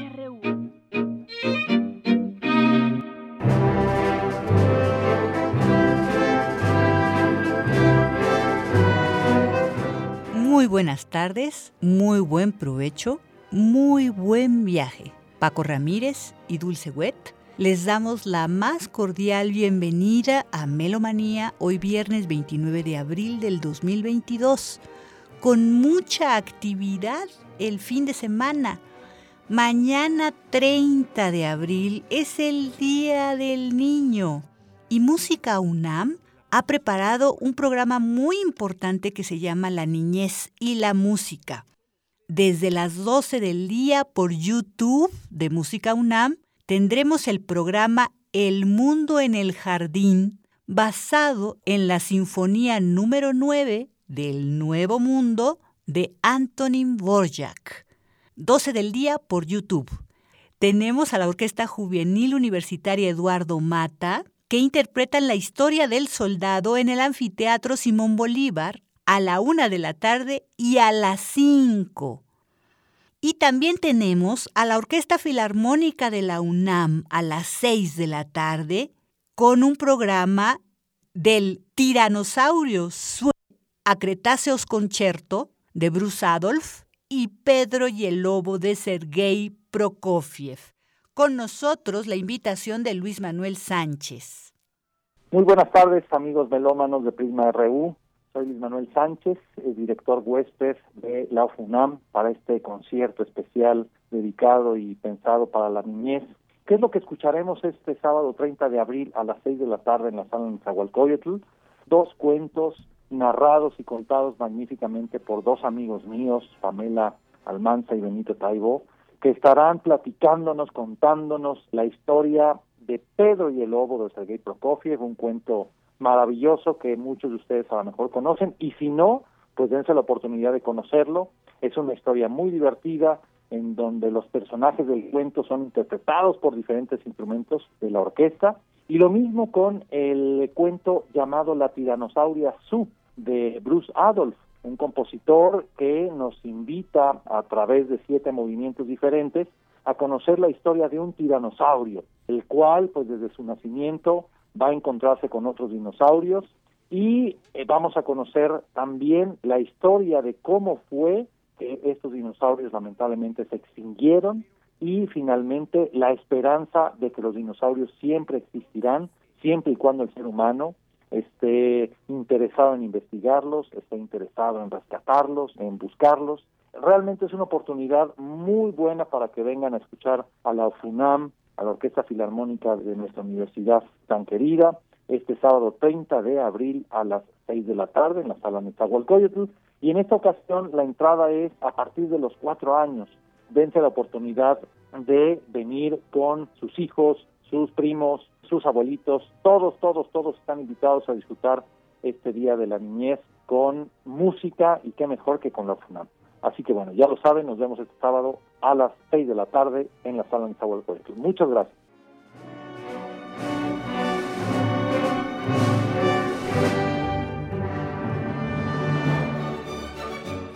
Un día como el domingo primero de mayo del 2022, se cumplirán 150 años del nacimiento de Hugo Alfven, compositor, director y violinista sueco. Su estilo es romántico tardío, su orquestación es muy hábil y colorida. Alfven escribe mucha música programática donde evoca los países alrededor de Suecia y la Gran Suecia. Una de sus obras más importantes es la primera de las tres rapsodias orquestales sueca, que estamos escuchando ahora, se llama Vigilia de Verano de 1906 y es una fantasía sobre melodías folclóricas populares suecas. Fue adaptada como ballet La Noche de San Juan y fue presentada por primera vez por los ballets suecos en París en octubre de 1920. Estamos escuchando la interpretación de la Orquesta Filarmónica de Estocolmo, dirigidos por Neeme Järvi, en un disco austríaco del sello BIS producido en 1988.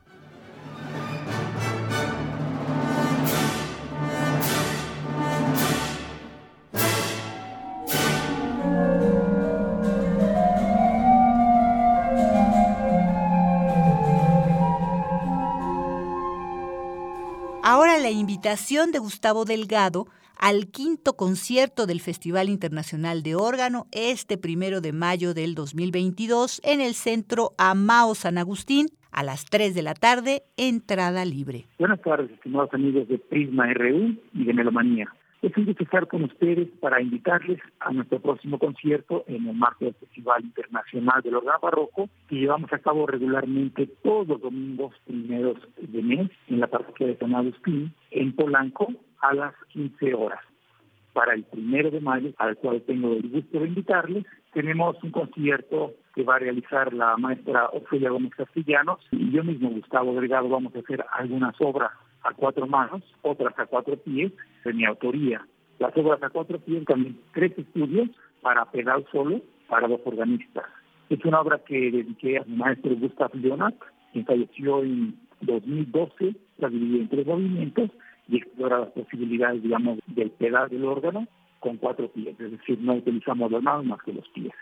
Después tenemos también otra obra de mi autoría, es Richard Care, a cuatro manos, tenemos Fantasía y Fuga de Juan Sebastián Bach, se van a ejecutar algunos preludios corales, también se van a hacer algunas obras de César Tank con motivo del 200 aniversario de su nacimiento, primero de mayo, pasado mañana, a las 15 horas en la parroquia de San Agustín. Todos los conciertos del festival son de entrada libre. Les esperamos, les mantendremos informados sobre las actividades del 30 aniversario del Festival Internacional de Órgano Barroco y en cuyo caso la celebración principal se va a hacer como de costumbre a lo largo de todo el mes de noviembre. Los esperamos. Que pasen muy buena tarde. Gracias.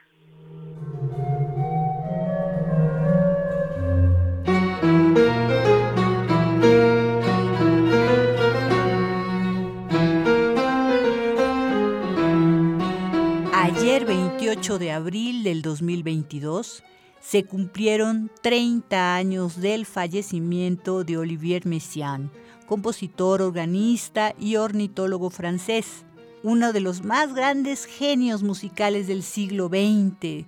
Sin su aportación estética y compositiva, la historia de la música contemporánea no sería la misma. De hecho, quizás también porque entre sus alumnos se encuentran Pierre Boulez, Karl Stockhausen y Yanis Xenakis, grandes representantes de las corrientes de vanguardia.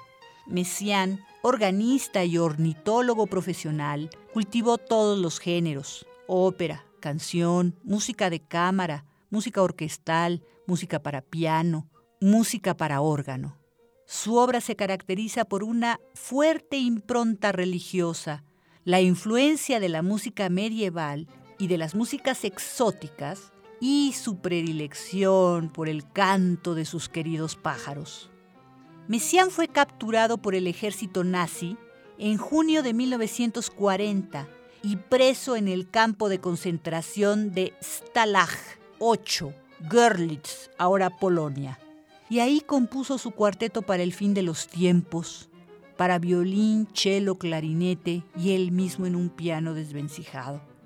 Esta obra, El Cuarteto para el Fin de los Tiempos, fue estrenada en el campamento al exterior y bajo la lluvia el 15 de enero de 1941 ante una audiencia de 400 prisioneros y guardias. Messiaen recordaba, nunca fue escuchado con tan profunda atención y comprensión este cuarteto.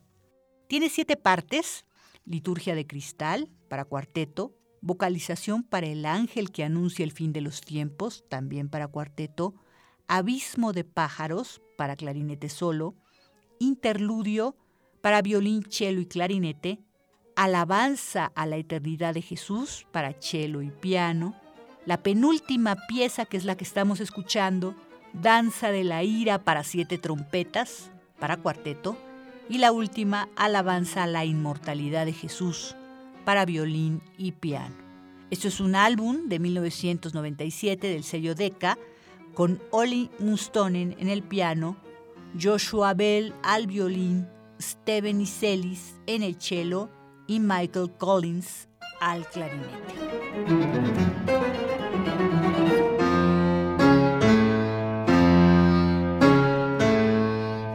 Hasta aquí Melomanía de hoy viernes 29 de abril del 2022. Mañana tenemos todo el día desde la madrugada nuestra celebración del jazz con música de jazz en la madrugada latinoamericana, durante el día, novedades, mujeres en la música del jazz. Sintonícenos. Muchísimas gracias por vuestra audición, vuestra atención y sintonía. Estuvimos con ustedes, Paco Ramírez y Dulce Wet. Hasta la próxima.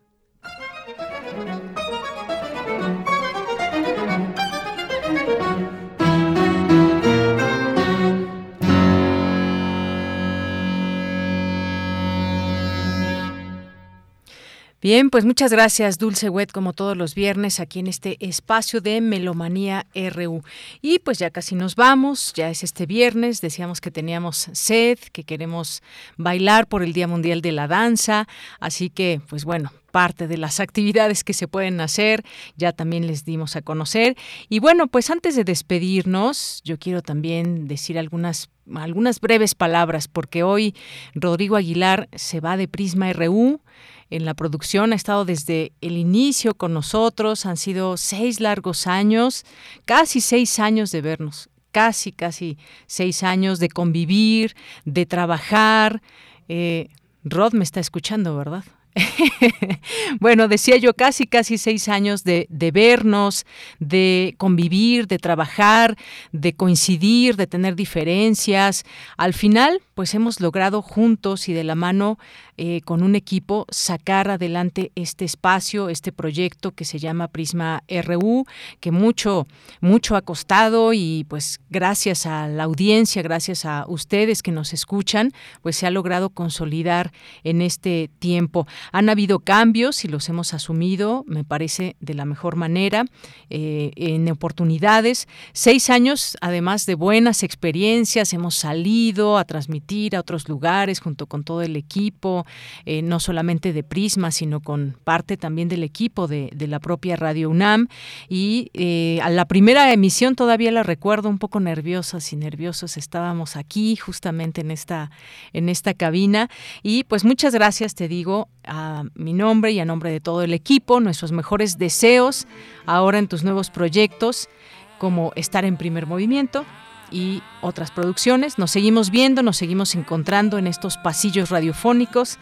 Eh, y bueno, pues muchas gracias. Gracias, Rod. Un gran abrazo que ahorita ahorita nos vamos a dar. Y también, a su vez, quiero dar la bienvenida a Marco Lubián, productor en Radio UNAM, locutor, voz en distintos promocionales, aquí en radio, una muy bella voz con mucha personalidad. Y pues bueno, estoy segura de que trabajaremos muy bien juntos con todo el equipo de Prisma RU, con Denis, que te acompañará aquí, por supuesto, en la asistencia. Y también te deseo lo mejor en este inicio con Prisma RU, un proyecto que ya lleva casi seis años. Nos va, nos va a tocar festejar juntos estos seis años. Te abrimos las puertas y los brazos, Marco, y a todas las personas que forman parte de este equipo. Un día especial y elegimos esta canción para ti, Rod, Don't Stop Me Now. Esperamos que te guste y con eso nos despedimos. Muchas gracias y buenas tardes. Que tenga buen provecho. Hasta el lunes.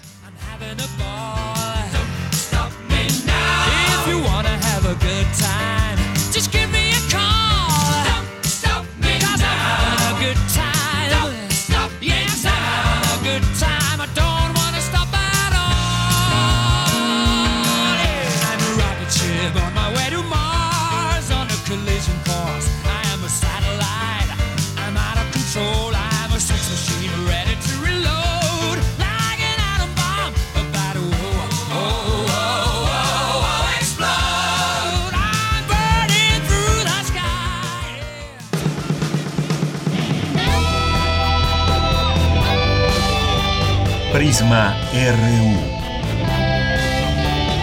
Relatamos al mundo.